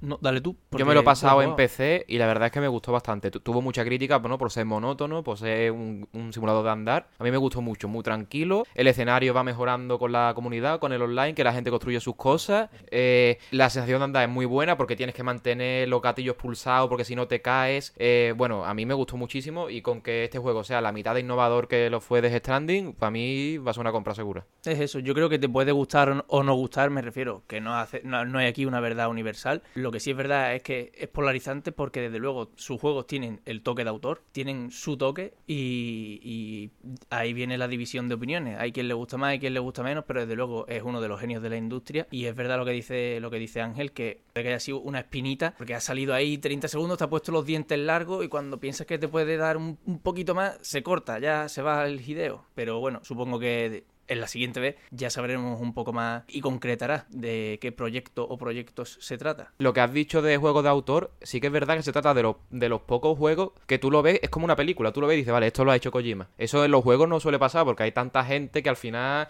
puedes ver la marca de un estudio, de, de alguna persona concreta, pero un juego que tú digas, vale, esto lo ha hecho Kojima. Yo creo que eso lo pasa con Kojima. No sé si pensáis que pasa con alguien más. Hombre, hay muchos directores que me vienen a la cabeza. Es verdad que en tanto la cinemática. Es que Kojima, como siempre, la coñita de que es un director de cine veni- venía menos, que no pudo llegar al cine, ¿no? Entonces, sí es verdad que en la cinemática se nota mucho que son sus planos, son sus cosas, de- desde Metal Gear. Pero aún así, nunca me gusta caer en la personificación, aunque es verdad que es solo caer. ¿eh? O sea, por ejemplo. Javier acaba de mencionar a mi padre, Hideki Camilla, y mm, me, me suda los cojones. O sea, ese hombre es Dios. no hay más. Eh, pero sí, eh, Kojima tiene ese toque siempre, su cama. Es el cámara y es el guion y es la extravagancia. También en muchos aspectos. Por eso a mucha gente también, por lo que he oído, no he jugado de Stranding, repito, pues le acaba chocando la historia de ciertas obras suyas. Pero bueno. Para eso está, un tío de ese estilo con su toque tan remarcado no puede dejar indiferente a nadie al final del día. Hemos tenido muchas cosas entre el Summer Game Fest, Day of the Devs, Devolver Digital, Future Game Show, un montón de conferencias que uno no se esperaba que iban a tener nada. Hemos tenido el Tribeca Game Show, el Epic Game Showcase, un montón de cosas que han tenido mogollón de anuncios, pero que al final nos vamos a quedar con un par de cositas, sobre todo centrados en ese Wholesome Direct del sábado que yo no pude ver, así que le agradezco a Pablo que me traiga esta pequeña selección de jueguitos que ha hecho, que no fueron pocos juegos, así 100, que... exactamente, 100. ¿100? 100 juegos. Hostia. Vale. Pues menos mal que me ha traído cuatro. Porque. Mucha cosa un ya- poco rara, mucha cosa un poco rara que es muy bonito y muy rosita, que a mí me gusta, ¿eh? Pero hay- había muchos juegos al que no le veías tú mucha salida, pero bueno, es bastante joyita también. Pues te pongo el que quieras primero. Eh, El primero que traigo es Paper Trail, que es un juego de puzzles en el que los escenarios son papel que vas doblando y con eso puedes modificar por dónde se mueven los, los personajes, juntar los escenarios y demás. Que a mí todo este tipo de juegos como... ¿Cómo se llamaba Ángel el de, el de la cámara? El de que eran cubos que lo ibas rotando. Eh, El- Hostia. ¿Sabes cuál te digo, no? Sí. Ah, a ver si me llega a la cabeza. Sigue hablando, Pablo. Pues eso, como, e- como ese juego, pues me gustan mucho. Y como el, el juego este también de que son puzzles que están en las señales de tráfico, que es un monigote moviéndose, no sé si sabéis cuál digo. Eh, todo ese tipo de juegos son muy originales y este tiene pintaza también, la verdad, además por el estilo gráfico. El siguiente que tenemos es A Frog's Tale, que no ha recibido mucha atención, que es para variar ranas, porque en este, en este, en esta transmisión otra cosa no, pero ranas hubo y bastante, o sea, cada dos juegos salió una rana.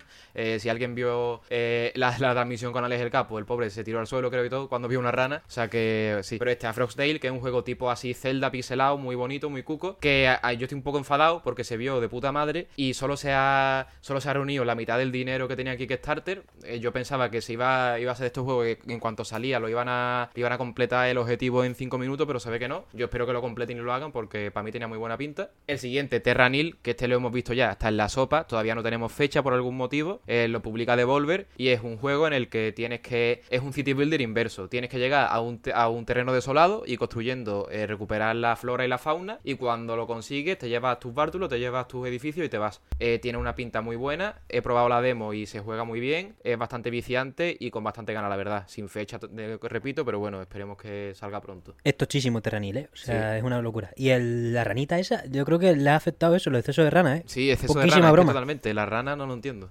Es que son monas también, como un de estos juegos monos, la rana es que las jodidas son monas. El siguiente, otra rana, es Chim. Tiene una mecánica muy chula que es una rana que va saltando como en el agua, pero de sombra a sombra. Puede estar muy bien y la verdad es que se ve muy interesante.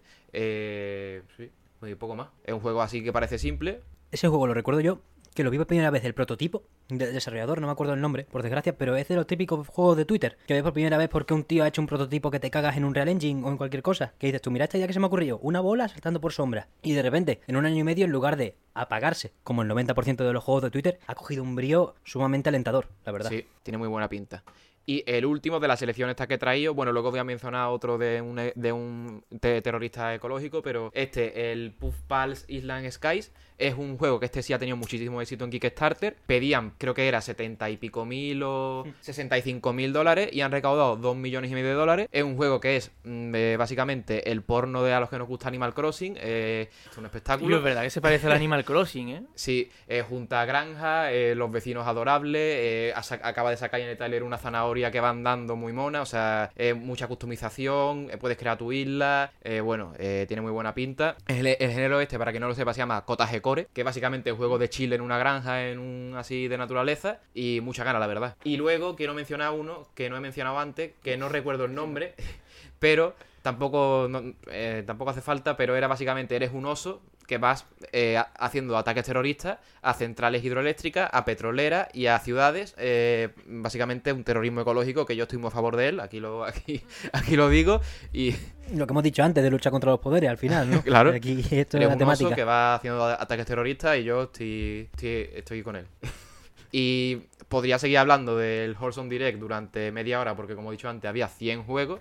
Pero estos son así los que más me llaman la atención y esperemos que salgan bien. Había de verdad, había de verdad muchos clones de, de Stardew Valley que has dicho antes que había un montón. Había uno en concreto que fue, no sé si os acordáis, si lo visteis en Twitter, que hubo una polémica porque eh, un tío hizo un Stardew Valley pero de dinosaurios y era clavado, era idéntico, tenía los mismos cuadros de diálogo, las mismas hierbas, las mismas piedras, las mismas espadas. ¿De dinosaurio prehistórico? De prehistórico, no sé si era dinosaurio o prehistórico. Pacha? Ese, ese. ¡No me jodas! Ha salido ese que sigue, sigue siendo un clon descarado de Stardew Valley porque tiene la misma hierba, ha cambiado un poco los marcos y el diseño, pero sigue siendo un clon descarado. Precisamente lo cubrimos en el último programa y yo salí un poco a defenderlo, en plan, bueno, que relajémonos que tampoco, no sé qué, pero es que yo tampoco he jugado tanto a Stardew Valley como para notar esa otro diferencia. que era Pixel no sé qué, eh... Pixel Shire. Pixelshire, otro que es, este tiene la, la, misma, el mismo sprite de la hierba, el mismo sprite de la roca, el mismo combate. La única diferencia es que puedes terraformar la aldea, que bueno, eso puede estar interesante, pero vamos, otro medio clon de Stardew Valley, que oye, si tiene la misma calidad, a mí que me lo metan por el culo, porque Stardew Valley es la polla y, y, son, y eso, vamos, y le echas horas para regalar. este, este era el que dijiste, sí, este, este es el de, el de, terrorista ecológico, Lumberjack, un oso que se dedica a, a, petar centrales eléctricas. Bombardea en Endesa. Y ya está, podíamos, de nuevo, podíamos estar aquí divagando sobre estos juegos durante una hora porque son 100, pero estos son así los más, los más destacables. Joder, pues muchas gracias por tu cobertura, Pablo. Te despedimos por adelantado. No pasa nada. Aquí tenemos, aquí van, van rotando las personas. Un día puede volver incluso para la segunda parte, quién sabe. Aunque... un placer y nada. Muchísimas gracias por venir, de verdad. Por último, Phil Spencer se limitó a dar paso pues al director creativo de uno de los proyectos más ambiciosos de los últimos tiempos y uno de los que iban a ser pelotazos de este año y que lo serán del año que viene. Estamos hablando de Starfield y de Don Todd Howard, que volvió al escenario una vez más con su icónica chaqueta para hablarnos de pues lo que se viene lo que se nos viene encima y lo bueno de todo, no solo hablarnos, sino enseñarnos un gameplay extendido de lo que vamos a ver en la primera mitad de 2023. Lo hemos visto aquí un par de veces, Javier. ¿Qué te parece? A mí, la verdad que veo el crecimiento desde, desde Skyrim e incluso desde Fallout 4 y estoy bastante contento, la verdad. Eh, bueno, yo voy a dejar que te, que te recrees tú aquí. Lo que voy a decir yo es eso. Yo no, no, he jugado Skyrim, pero yo creo que con el, con el tiempo que te he estado viendo a ti jugarlo, me deberían dar por, por lo menos el A2 de Skyrim. Así que sí, estoy de acuerdo contigo, incluso, incluso metiéndole todos los mods del mundo, pero se nota, se nota y le hacía falta ya el, lavadito de cara y este juego lo tiene. Y no solo en, lo, en el aspecto, no solo en el, aspecto visual destaca, sino que mm, todo lo que han enseñado, que por cierto al principio creía que no iban a enseñar nada, cuando han enseñado ese teaser raro total, de, unos, total. de unos cuantos segundos, digo, aquí, aquí se acaba la cosa, no puede ser. Y nada, luego pues hemos tenido prácticamente 15 minutos de gameplay y no sé, a mí me ha, gustado mucho, ¿eh? me ha gustado mucho. Es una pena que, lo tenga difícil para jugarlo, nunca digas nunca, pero, pero es así. Así que nada, na- la verdad es que mm, eso, voy a dejar que, que lo analices tú paso a paso, que seguro que, te has fijado en, muchas más cosas que yo. Yo lo único que puedo decir que me gusta mucho, ya en su día me gustaba Skyrim y,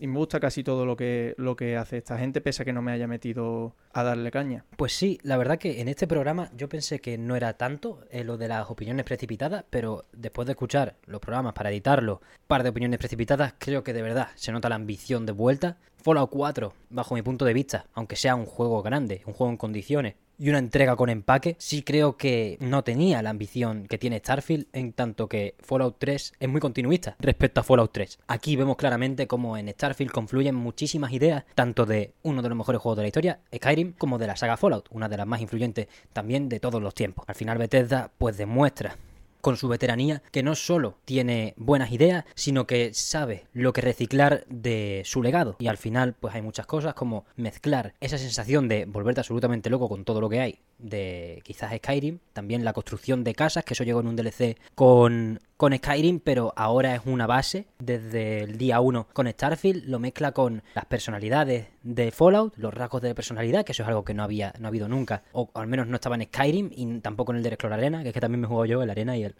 y el Skyrim. Si lo había en, en Morrowind o en Oblivion, pues pido perdón. Pero es algo que no estaba en Skyrim, algo que se podrían haber ahorrado y creo que han sabido, bajo lo que se ha visto dentro del tráiler, gameplay extendido, mejor dicho, creo que hay una muy fina filtración de lo que da identidad a cada una de estas dos sagas y va a confluir en Starfield, que es una ambientación que puede apelar más a Fallout según qué planeta visitemos. Si estamos con piratas espaciales, pues parece muy Fallout, pero al final el espíritu del sangre de dragón está ahí y el espíritu por supuesto, de Fallout confluyen y son un yin y un yang que, como salga bien, por supuesto, todo esto es especulación y precipitarse, aunque menos que nunca, porque por fin tenemos gameplay, pues es uno de los hitos de, del año que viene y probablemente de lo que de la próxima década, contando desde 2023, si queremos, o desde 2020, como queráis. También se nota en el motor gráfico, el Creation Engine 2 es un salto significativo, me gusta a priori, al mantener eso de Creation Engine, eh, mantenga la flexibilidad para concederle a la comunidad mm, el poder hacer mods de lo que quieran con una accesibilidad mucho mayor a la que tienen otros juegos y que al final eso es lo que va a hacer que se convierta en uno de los hitos.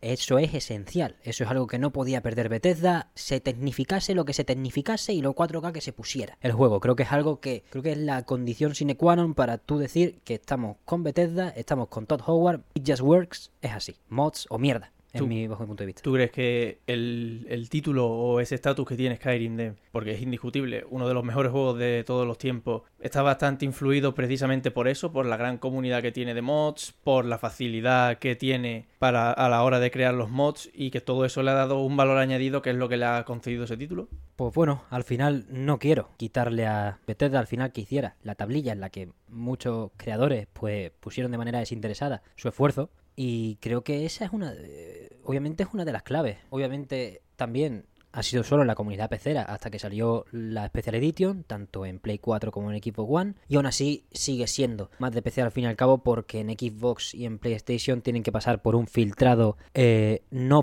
poco exigente, que me alegro, porque obviamente no puedes meter cualquier gilipollez en una tienda que tienes que mantener en la nube, que tienes que mantener los servidores. Es lógico que hagas un filtrado, pero al mismo tiempo no puedes meter a Deadpool en Skyrim, en Play 4, y entonces pues, son mods que no pasan el filtro, a veces porque son muy viejos y no, no los han actualizado y no tienen, no pueden jurar que eso va a funcionar perfectamente, y otras veces porque son chorradas. Deadpool cumple las dos, por ejemplo. El mod de Deadpool en Skyrim es un mod que solo se puede, que solo está disponible en la versión vanilla, es decir, una versión que ya no se puede comprar. Si te lo instalas en la Special, puedes tener la suerte de que te funcione, porque al final lo único que se diferencian es en cierto plugin extra que tienen, es una terminación, no me quiero poner técnico, pero al final son dos chorradas que puedes meter. Si un mod del el Skyrim original no afecta mucho no cambia mucho el gameplay, ni cambia nada, sino que añade solo lo puedes meter fácilmente en la Special Edition. Entonces, eh, por supuesto, que ha dado lugar a muchísima más vida para el juego. La comunidad, vamos, eh, es que Skyrim no baja de las 10.000 personas activas jugando simultáneamente al día. Es que es una burrada, ¿eh? Juego del 2011. Es demasiado. Y Ahora con la Anniversary Edition, pues ha pegado un despunte un poquito, tampoco súper tocho, porque precisamente puso muchas trampas para poder modearse. Vamos, eh, al principio del al principio que salió, totalmente vetado. No se podía, porque cambiaba la arquitectura de 32 a 64 bits, entonces se cargaba todo. Es verdad que el aliciente de la edición aniversario era que incluía mods preinstalados y ya era la filtración máxima, porque ya no solo Bethesda había dicho que esto funcionaba, sino que se habían puesto con los creadores a decir, lo vamos a implementar así, así, y y esto es la definitiva de Skyrim. Por supuesto, bajo mi punto de vista, como persona que tiene más de 300 mods instalados, bueno, ya menos, porque uno se cansa, pero 280 instalados, pues yo pienso que no hay versión definitiva de Skyrim, que cada uno tiene la suya y no quiero pasarme con Skyrim porque estamos con Starfield, pero a fin de cuentas, eh, lo que tú me has preguntado de los mods, sumamente importante, lo tienen que mantener para Starfield y bajo mi punto de vista, tiene que estar de salida para Xbox. No creo que valga. Bueno, si es unos meses más tarde no pasa nada. Pero, Con, el, mismo filtro que, que tienen hasta ahora o más libre mercado. Yo creo que deben poner el filtro porque las consolas son muy suyas. Entonces, al final a lo mejor el filtro será más flexible en tanto que lo vas a desarrollar solo para Xbox y entonces vas a tener que adaptar solo a, adaptarte solo a una arquitectura y vas a tener que testearlo con los que al final son los que te han comprado, entonces te van a dar más flexibilidad y más pasta. Bajo mi punto de vista es lo más probable. Pero al mismo tiempo pienso que el filtro no debe ser poco exigente y que verdaderamente la experiencia totalmente libre y la que te puede acabar rompiendo el juego, también las consecuencias son esas en PC, pues la experiencia libre es en PC. Y en Xbox, por ejemplo, el Skyrim de Xbox One es una chaladura, porque creo que tienen pues, unos poquitos más de que en Play 4 o algo así. Es que siempre que veo guías de, de modeo moderna, la gente juega en equipo One. Es muy raro, yo no entiendo. Y, es verdad que se ve muy tocho, muy tocho. O sea, está muy bien buscado y eso fue antes de la adquisición de Bethesda por parte de Microsoft, no ha sido ahora una ñapa rara que hayan querido hacer. Es extremadamente interesante lo de los mods. Yo honestamente, dos de los juegos más grandes de los últimos tiempos, obviamente creo que uno más grande por todo lo que ha vendido y lo que ha supuesto como fenómeno global en YouTube y tal, Minecraft y Skyrim viven de los mods. Por eso, eh, Starfield no nos enseña todavía los mods, por supuesto, pero enseña lo que son las bases de un juego que puede meterse en cosas muy tochas. Ya no solo en, añadidos interesantes, sino en que, bueno, nos ha enseñado un mundo que, según Todd Howard, pues mil planetas. mil planetas nada más y nada menos. ¿eh? Entonces, si dices, mira, voy a hacer un mod, por ejemplo, voy a hacer una recreación de la luna de Endor de Star Wars y va a estar y el mod y el mod es la encontráis aquí como en, Skyrim por ejemplo metes un NPC y te dicen este NPC lo encuentras en el cazador ebrio en carrera blanca o en la yegua banderada y tienes que ir para allá y cogerlo pues lo mismo pero con un planeta. Dice he cogido este planeta y lo he reventado y he hecho Endor 1-1 porque era el planeta era una luna normal con cráteres pues le he puesto toda la parafernalia. A lo mejor pesa 4 putos gigas pero es el futuro de los mods al fin y al cabo puede ser muy interesante ese aspecto. Yo creo que es que eso va a marcar la diferencia. Yo que mm, es que sí, es que es una, es una locura, es que has dicho lo de la luna de Endor y joder. Que meter armas de Star Wars, también, la típica, aunque eso, esa por ejemplo no la podrían meter en consola porque violas el copyright de no sé qué, no es solo porque no entre o deje de entrar, sino porque no, no es válido. Por ejemplo, la espada de Kirito está en Skyrim, eh, Shao Fan, ¿no? Eh, pero no, no está en consola, está solo, a empezar está solo en el Skyrim Vanilla, pero es uno de los pocos mods que si metes no pasa nada, porque básicamente como añade un arma, no crashea nada. Es verdad que si lo metes mal se ve rosa, pero si lo metes bien, que básicamente en la prioridad del orden de carga arriba, estás tranquilo. Te la sabes todas, eh, cabrón, es que te conoces, te conoces el Skyrim como si lo hubieras programado tú. Ojalá, ojalá, pero cada dos por tres ya me cada vez que me toca modearlo es una es un pequeño día de trabajo. Aunque la verdad que no me molesta. Sarna con gusto en ese aspecto. O sea, es de las cosas que menos me molestan en la vida. Me molesta más editar este programa, por ejemplo. No en concreto este, sino el podcast en general. Que este se las trae. Pero modear Skyrim es una chulada. Es una tremenda chulada. A cualquier persona que le gusten los sudoku, las sopas de letra o perder el tiempo básicamente, les recomiendo modear Skyrim. Modéatelo. O sea, ¿lo vas a jugar luego? No, no pasa nada. O sea, es lo mismo que manejar un Excel, pero es un Excel roguelike. Es un Excel que cada día te va a traer un problema, es un Excel que cada día vas a tener que cuadrar una columna u otra y, y está divertido, está divertido. Mm, al final cuando, cuando controlas de verdad es una pasada. Y la satisfacción de abrirlo y que te furule el juego, ¿eh? No, hombre. Y, bueno, al final también la humildad de admitir ciertos fallos. por ejemplo, yo tengo ahora en mi, en mi partida de Skyrim, tengo la interfaz de la brújula, los indicadores de vida y todo eso bastante pequeña por algún motivo extraño, pero es como, bueno, van 289, no voy a no voy a todo por el 290. Obviamente eso también para los jugadores más de consola, más puritanos, más de que su juego vaya perfecto, que eso en PC es más normal. Tener que configurarte el juego antes de jugar, pero eso para los jugadores más puritanos de consola, pues es normal que tengas ese filtrado Bethesda porque es inadmisible en una Xbox, en una Play, que un juego no funcione. Mientras que en PC, pues, pues puede decirte, oye, es que la has liado tú, es que tienes que actualizarlo, es que mira el el punto API, el punto DDL, instalar este plugin, estás equivocado de launcher, ¿sabes? Eh, como manoseas tú más, es más normal que no se le exija a los estudios que vaya bien. Es verdad que en muchos casos, Square, em, no va bien, haya mods no haya mods. Y entonces hay que pedir responsabilidades aún así. Pero al final me he vuelto al Skyrim. Starfield presenta en 15 minutos una expedición a una guarida pirata. Nos enseña luego lo que parece ser el mundo base el planeta base en el que vamos a estar con la facción parece más importante que vamos a pillar. Si en Skyrim eran los compañeros porque eran buena gente y, cazaban, y cazaban a los malos, pues en, en Starfield nos han presentado a esta fundación que al final tiene su propio planeta. Parece un poco la, como lo has dicho tú antes, el faro o la atalaya, no me acuerdo, de Destiny 2, donde están allí la atalaya. la atalaya. Em, pues es así, ese planeta será para los bonachones, me incluyo, la verdad, no creo que me vaya con los malos, me cuesta mucho siempre irme con los malos, no sé por qué. Em, pero seguro que hay un montón de planetas base para si te unes a los piratas, si te unes a esta fundación, si te unes al equivalente, a la hermandad de la noche, a la hermandad oscura, perdón, de este juego, lo que sea. puro Bethesda también, ¿no? Sí, puro Bethesda. Esto es mucho más Fallout que Skyrim en este aspecto. En Skyrim es mucho más, va mucho más impune por ir con distintas facciones. En Fallout es una cosa primordial.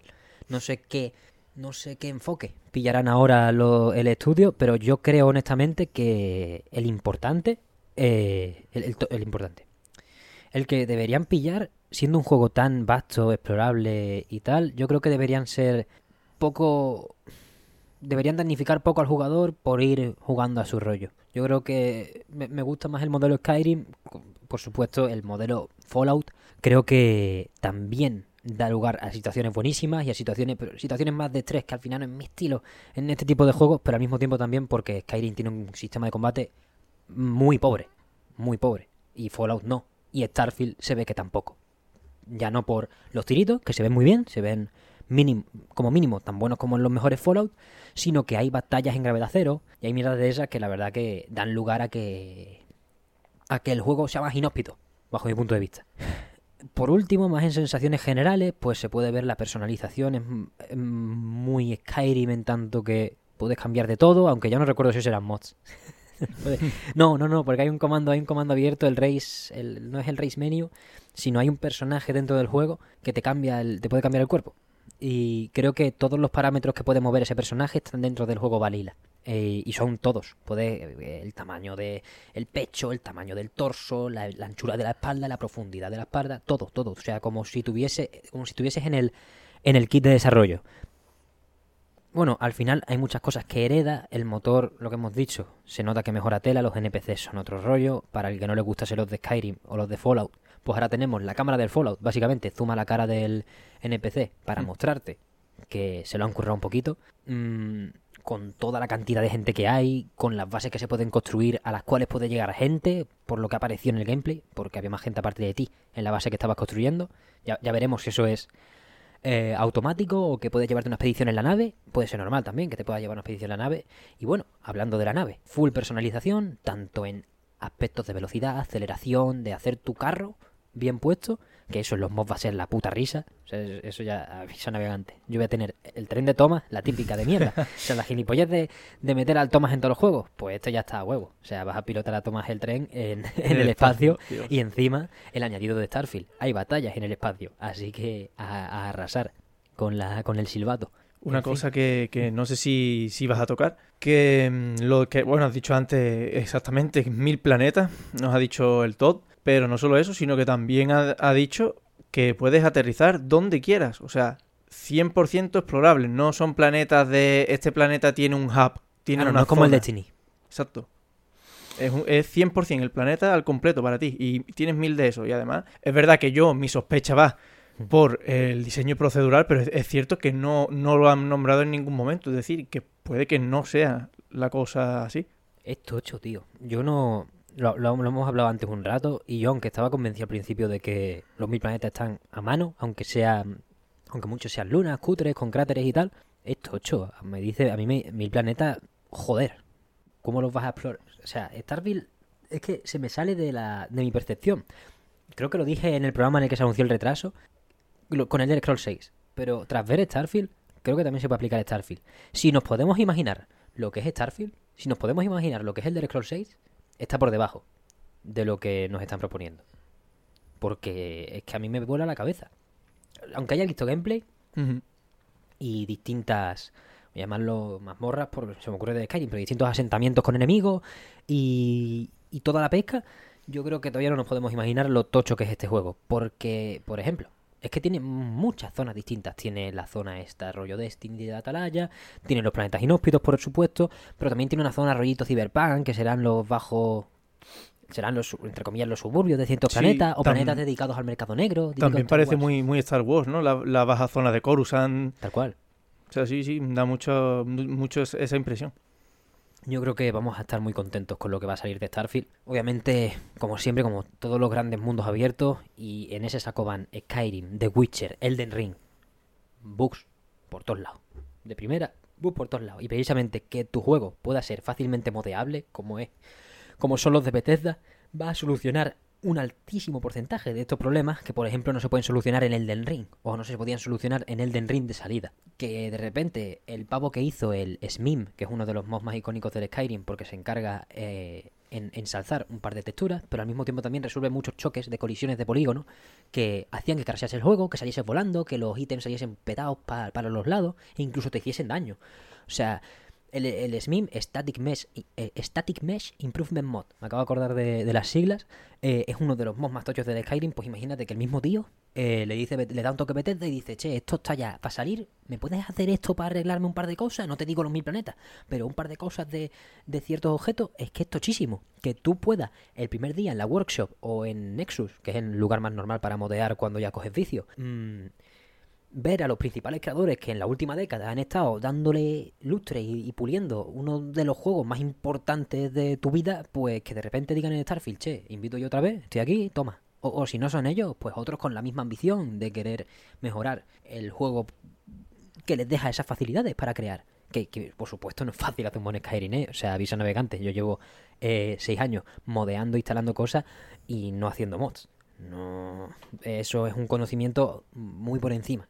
Pero, pero lo que quería decir es que sí, es mucho más fácil que yo que sé, modear un... Es que el Den Ring, ahora mismo yo no conozco a nadie que esté comprometido con la comunidad modder del Den Ring. Y estoy por ahí en los foros a saco porque modear me gusta más con tonto un lápiz. Por ejemplo, Guilty Gear Strife es fácilmente modeable. sí, sí, sí. Eh, y Los juegos de Arc System en general.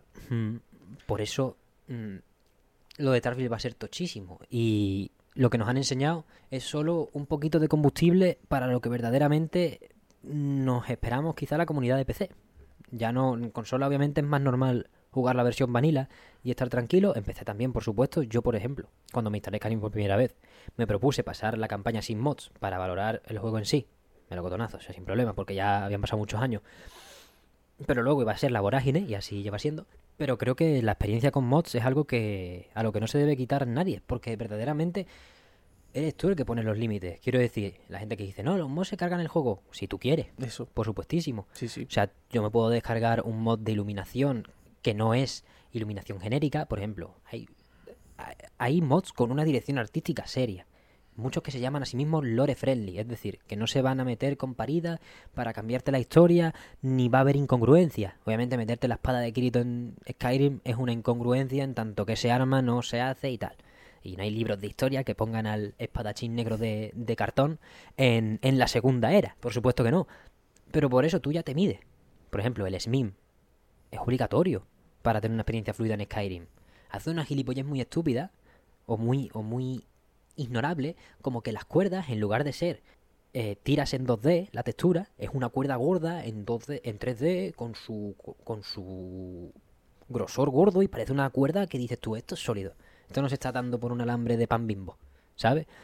Una tontería, pero póntelo, pesa cuánto, no pesa ni un giga el SMIM. Y el parche no oficial de la Skyrim Legendary Edition arregla mogollón de bugs, de iluminación, de sombras, de objetos, de tanto de la versión original como de los DLC.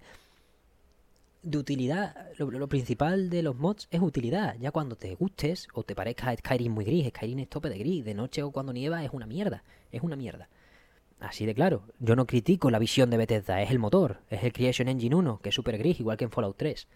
Em, pero si le meto yo un mod de iluminación que no sea eh, meter el RTX o el ENB, que sea súper de cualquier juego, no que se sienta de cualquier juego de repente la iluminación de Skyrim, sino que tenga una dirección, una, una paleta de colores acorde a los ánimos, por ejemplo, de Elder Scrolls Online, aunque sea un juego que al principio se, ve, se veía muy feo, dio muchas ideas a, a los modders porque eh, es el primero con una iluminación más dinámica, porque es otro motor. Aunque el- la paleta de colores era muy gris y tal, dio muchas ideas a los modders de decir, oye, esto en, en Skyrim quedaría bien. Este naranjita, este marroncito. Y al final no es meter a Sonic en un Unreal Engine 5, ni a Kirby en un Unreal Engine 4. Lo que se hace con los mods del Skyrim, si te lo propones. Si te propones meterle las charaduras que quieras, por supuesto, no hay límite. Pero si quieres mantener una experiencia lore friendly a gusto, es sumamente fácil. Es más, yo invito a quien quiera a que me pida el puto Word que tengo, que no tiene ninguna flipadura, excepto la espada de Kirito, que ya no está, es verdad que ya no está. Em, pero tengo, lo máximo que tengo de añadidos extravagantes son las armas del Señor de los Anillos, que al final entran del copón. Em, entonces, yo lo único que le digo al- a la peñita es que con Starfield se prepare, porque va a ser tocho, va a ser tocho lo que lo que se nos viene encima. In- Mm, sí. Incluso, corrígeme si me equivoco, eh, hay mods de campañas en, en Skyrim que se han llegado a incluir oficialmente, ¿no? No se han llegado a incluir oficialmente, pero sí hay referencias en el Scrolls Online, a un par. ¿Sabes lo que quiero decir? Por ejemplo, Falscar, Falscar no sé si tiene referencias, pero es uno de los grandes mods que añaden campañas a, a Elder Scrolls.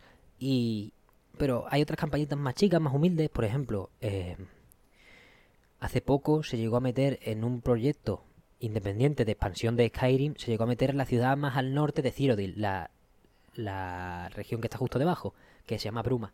Y ahí esa, esa, esa adición tiene una, una campaña. Pues de esa campaña creo que sí hay en Elder Scrolls Online un par de referencias en ciertos libritos, muy chicos. Son cosas que al final uno puede pensar que no son por ello, mm, por, por el mod, pero verdaderamente se agradecen bastante porque llegan justo cuando sale el mod y tal. Y bueno, guiñitos y cosas que no hacen daño y que motivan también a la comunidad a seguir creando. Yo Claro. creo que mm, lo más importante de, de Skyrim, de la comunidad de mods, es que cada uno, eso, lo, creo que lo dije al principio, no hay, no versión definitiva de Skyrim. Sí. Tú te la planteas, tú te la pones y, y a lo mejor tu versión definitiva, a lo mejor tú un día te pones 300 mods y al, al cabo de un mes tu versión definitiva tiene 150. No va de añadir por brutalismo. No va de... No va de com- comedirte tampoco. No. Tú ve por lo que te vaya latiendo y...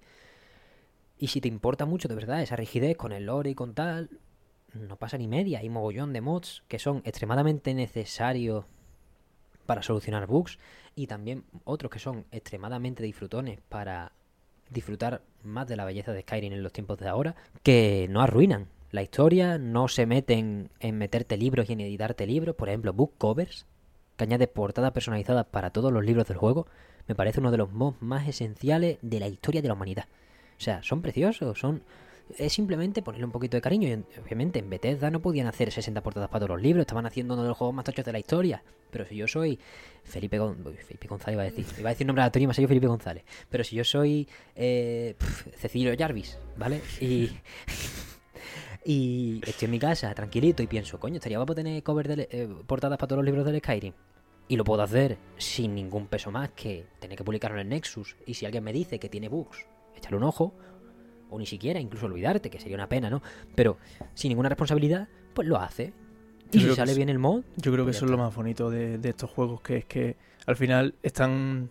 O sea, está claro, Bethesda los hace, Bethesda te los suelta, te suelta un juego que ya de por sí es una genialidad, que ya de por sí es uno de los mejores juegos, pero luego está ahí el trabajo de la comunidad, que es eso, es un trabajo colectivo, uno crea el mod, te lo sube, otro te hace otro, otro te dice, pues mira, un pack de mods que no te arruinan la experiencia, tal, otro tú te pones los que tú quieras y al final es una experiencia que por eso yo creo que está más enfocada a PC, le pasará lo mismo a Starfield, Mm. que, la, que está claro que la mejor versión será en, PC y que, y que luego cada uno, pues es, literalmente lo que tú dices, te puedes hacer tu propia versión definitiva y puedes tocar tanto o tan poco como tú quieras. Yo creo que el que diga que, que se va a cargar el juego por ponerle unas portadas a los libros que simplemente te añaden variedad visual, pues bueno, tampoco hay que ser tan extremista. Esto muchísimo, honestamente. Yo creo que... Mm, se me ha ido lo que iba a decir. Bueno, en realidad poco más tengo que decir de Starfield Skyrim. No nos hemos centrado mucho en el gameplay, os lo recomendamos que lo veáis ahora que está en 4K y creo que 60 frames, obviamente. Esto va a ir también, esto va a ir fino, vamos. Esto va a ser una locura. es impresionante, Starfield va a ser un hito ya por lo que es, pero eso, lo va a prolongar lo que tú has dicho, Javier. Y ya no solo también, yo que sé, hay grandes creadores que se, que se juntan para hacer un mod tocho o para hacer parches de compatibilidad. Parchear un mod no es tan difícil, entre comillas, pero cuando tú ya, eh, la, comunidad se ha profesionalizado tanto que el modder, bajo su archivo de descarga principal del mod, tiene parches de compatibilidad para los referentes. Por ejemplo, mod de iluminación tienen parches de compatibilidad para mods de, mod de clima. Y es como, tío, tengo aquí un catálogo de cosas que cómo le voy a decir yo que no, al final. Pero bueno, esperemos que en Skyrim se mantenga. Yo creo que básicamente Creation Engine 2 ha nacido para... Y Starfield es el juego eh, idóneo con eso de los planetas que hemos comentado antes, para ensalzar aún más la figura de una comunidad activa en cuanto a la creación de, contenido para el juego. Y ya veremos qué hay, yo qué sé, tío. Es impresionante. Yo creo que es un buen colofón para la mejor conferencia de la semana. Creo que el gameplay no ha decepcionado, más allá de las especulaciones que he hecho yo aquí con los mods. Aunque yo creo que la mayoría son certezas. Pero bueno, al final me he ido muy del tema, ¿no? Me he ido a, mi terreno pero que no Starfield va a ser sumamente tocho y no debemos perder de vista esa ventana. Aunque yo la muevo un poco hacia los mods, miramos el juego a seca, esto va a ser un pelotazo espectacular. Que te dicen que encima se viene 5 millones de personas a hacer mierda, cada uno con su con su toque y más o menos buena. Pues entonces ya es una tienda de juguetes, básicamente. Yo creo que no se puede estar decepcionado. Yo creo que no se puede estar decepcionado con Starfield y menos con lo que con lo que se ha visto hoy. Yo creo que lo único que hay cabida es a la ilusión. Totalmente. Cerramos ya entonces, ya no solo el apartado de Xbox, no hay juego de la semana, obviamente, llevamos ya muchas horas grabadas, no queremos hacer un programa de dos horas, nos vemos como mínimo el domingo, que el domingo que viene, para, bueno, ya la resaca del E3, a ver cómo lo llevamos. Yo honestamente ya estoy medio... ya estoy medio mal, aunque creo que es más por el cansancio que llevo que porque se acabe el E3 por fin. Quizá no se acaba, no quiero especular más de la cuenta, pero bueno, nos podéis ver en YouTube y nos podéis escuchar en Spotify, Evox y Acast. Cualquier comentario es del más grande valor y lo podéis hacer por cualquiera de las vías oficiales.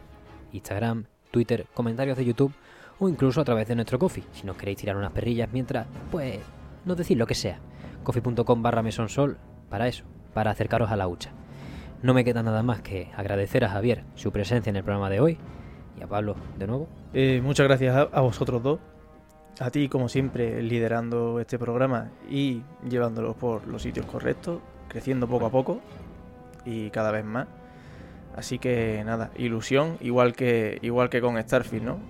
Ilusión con Starfield, ilusión con lo que está por venir en el mesón. Ahora presentaremos un planning de. Bueno, ahora, ahora presentaremos de manera interna, ¿eh? No esperéis ningún vídeo con información. Pero dentro de poco tendremos que hablar del planning de verano, de, de nuevas plataformas que puedan eh, ofrecerse y de cualquier cosa. Al final, mientras nos sigáis apoyando y veamos eso, esas suscribichaos bien subiendo cuando puedan, pues es el motor que aviva la llama. Perdón que estoy muy apagado, pero es que estoy muy cansado. Pido perdón, de verdad. Em, muchísimas gracias por todo, una vez más, y nos vemos la semana que viene.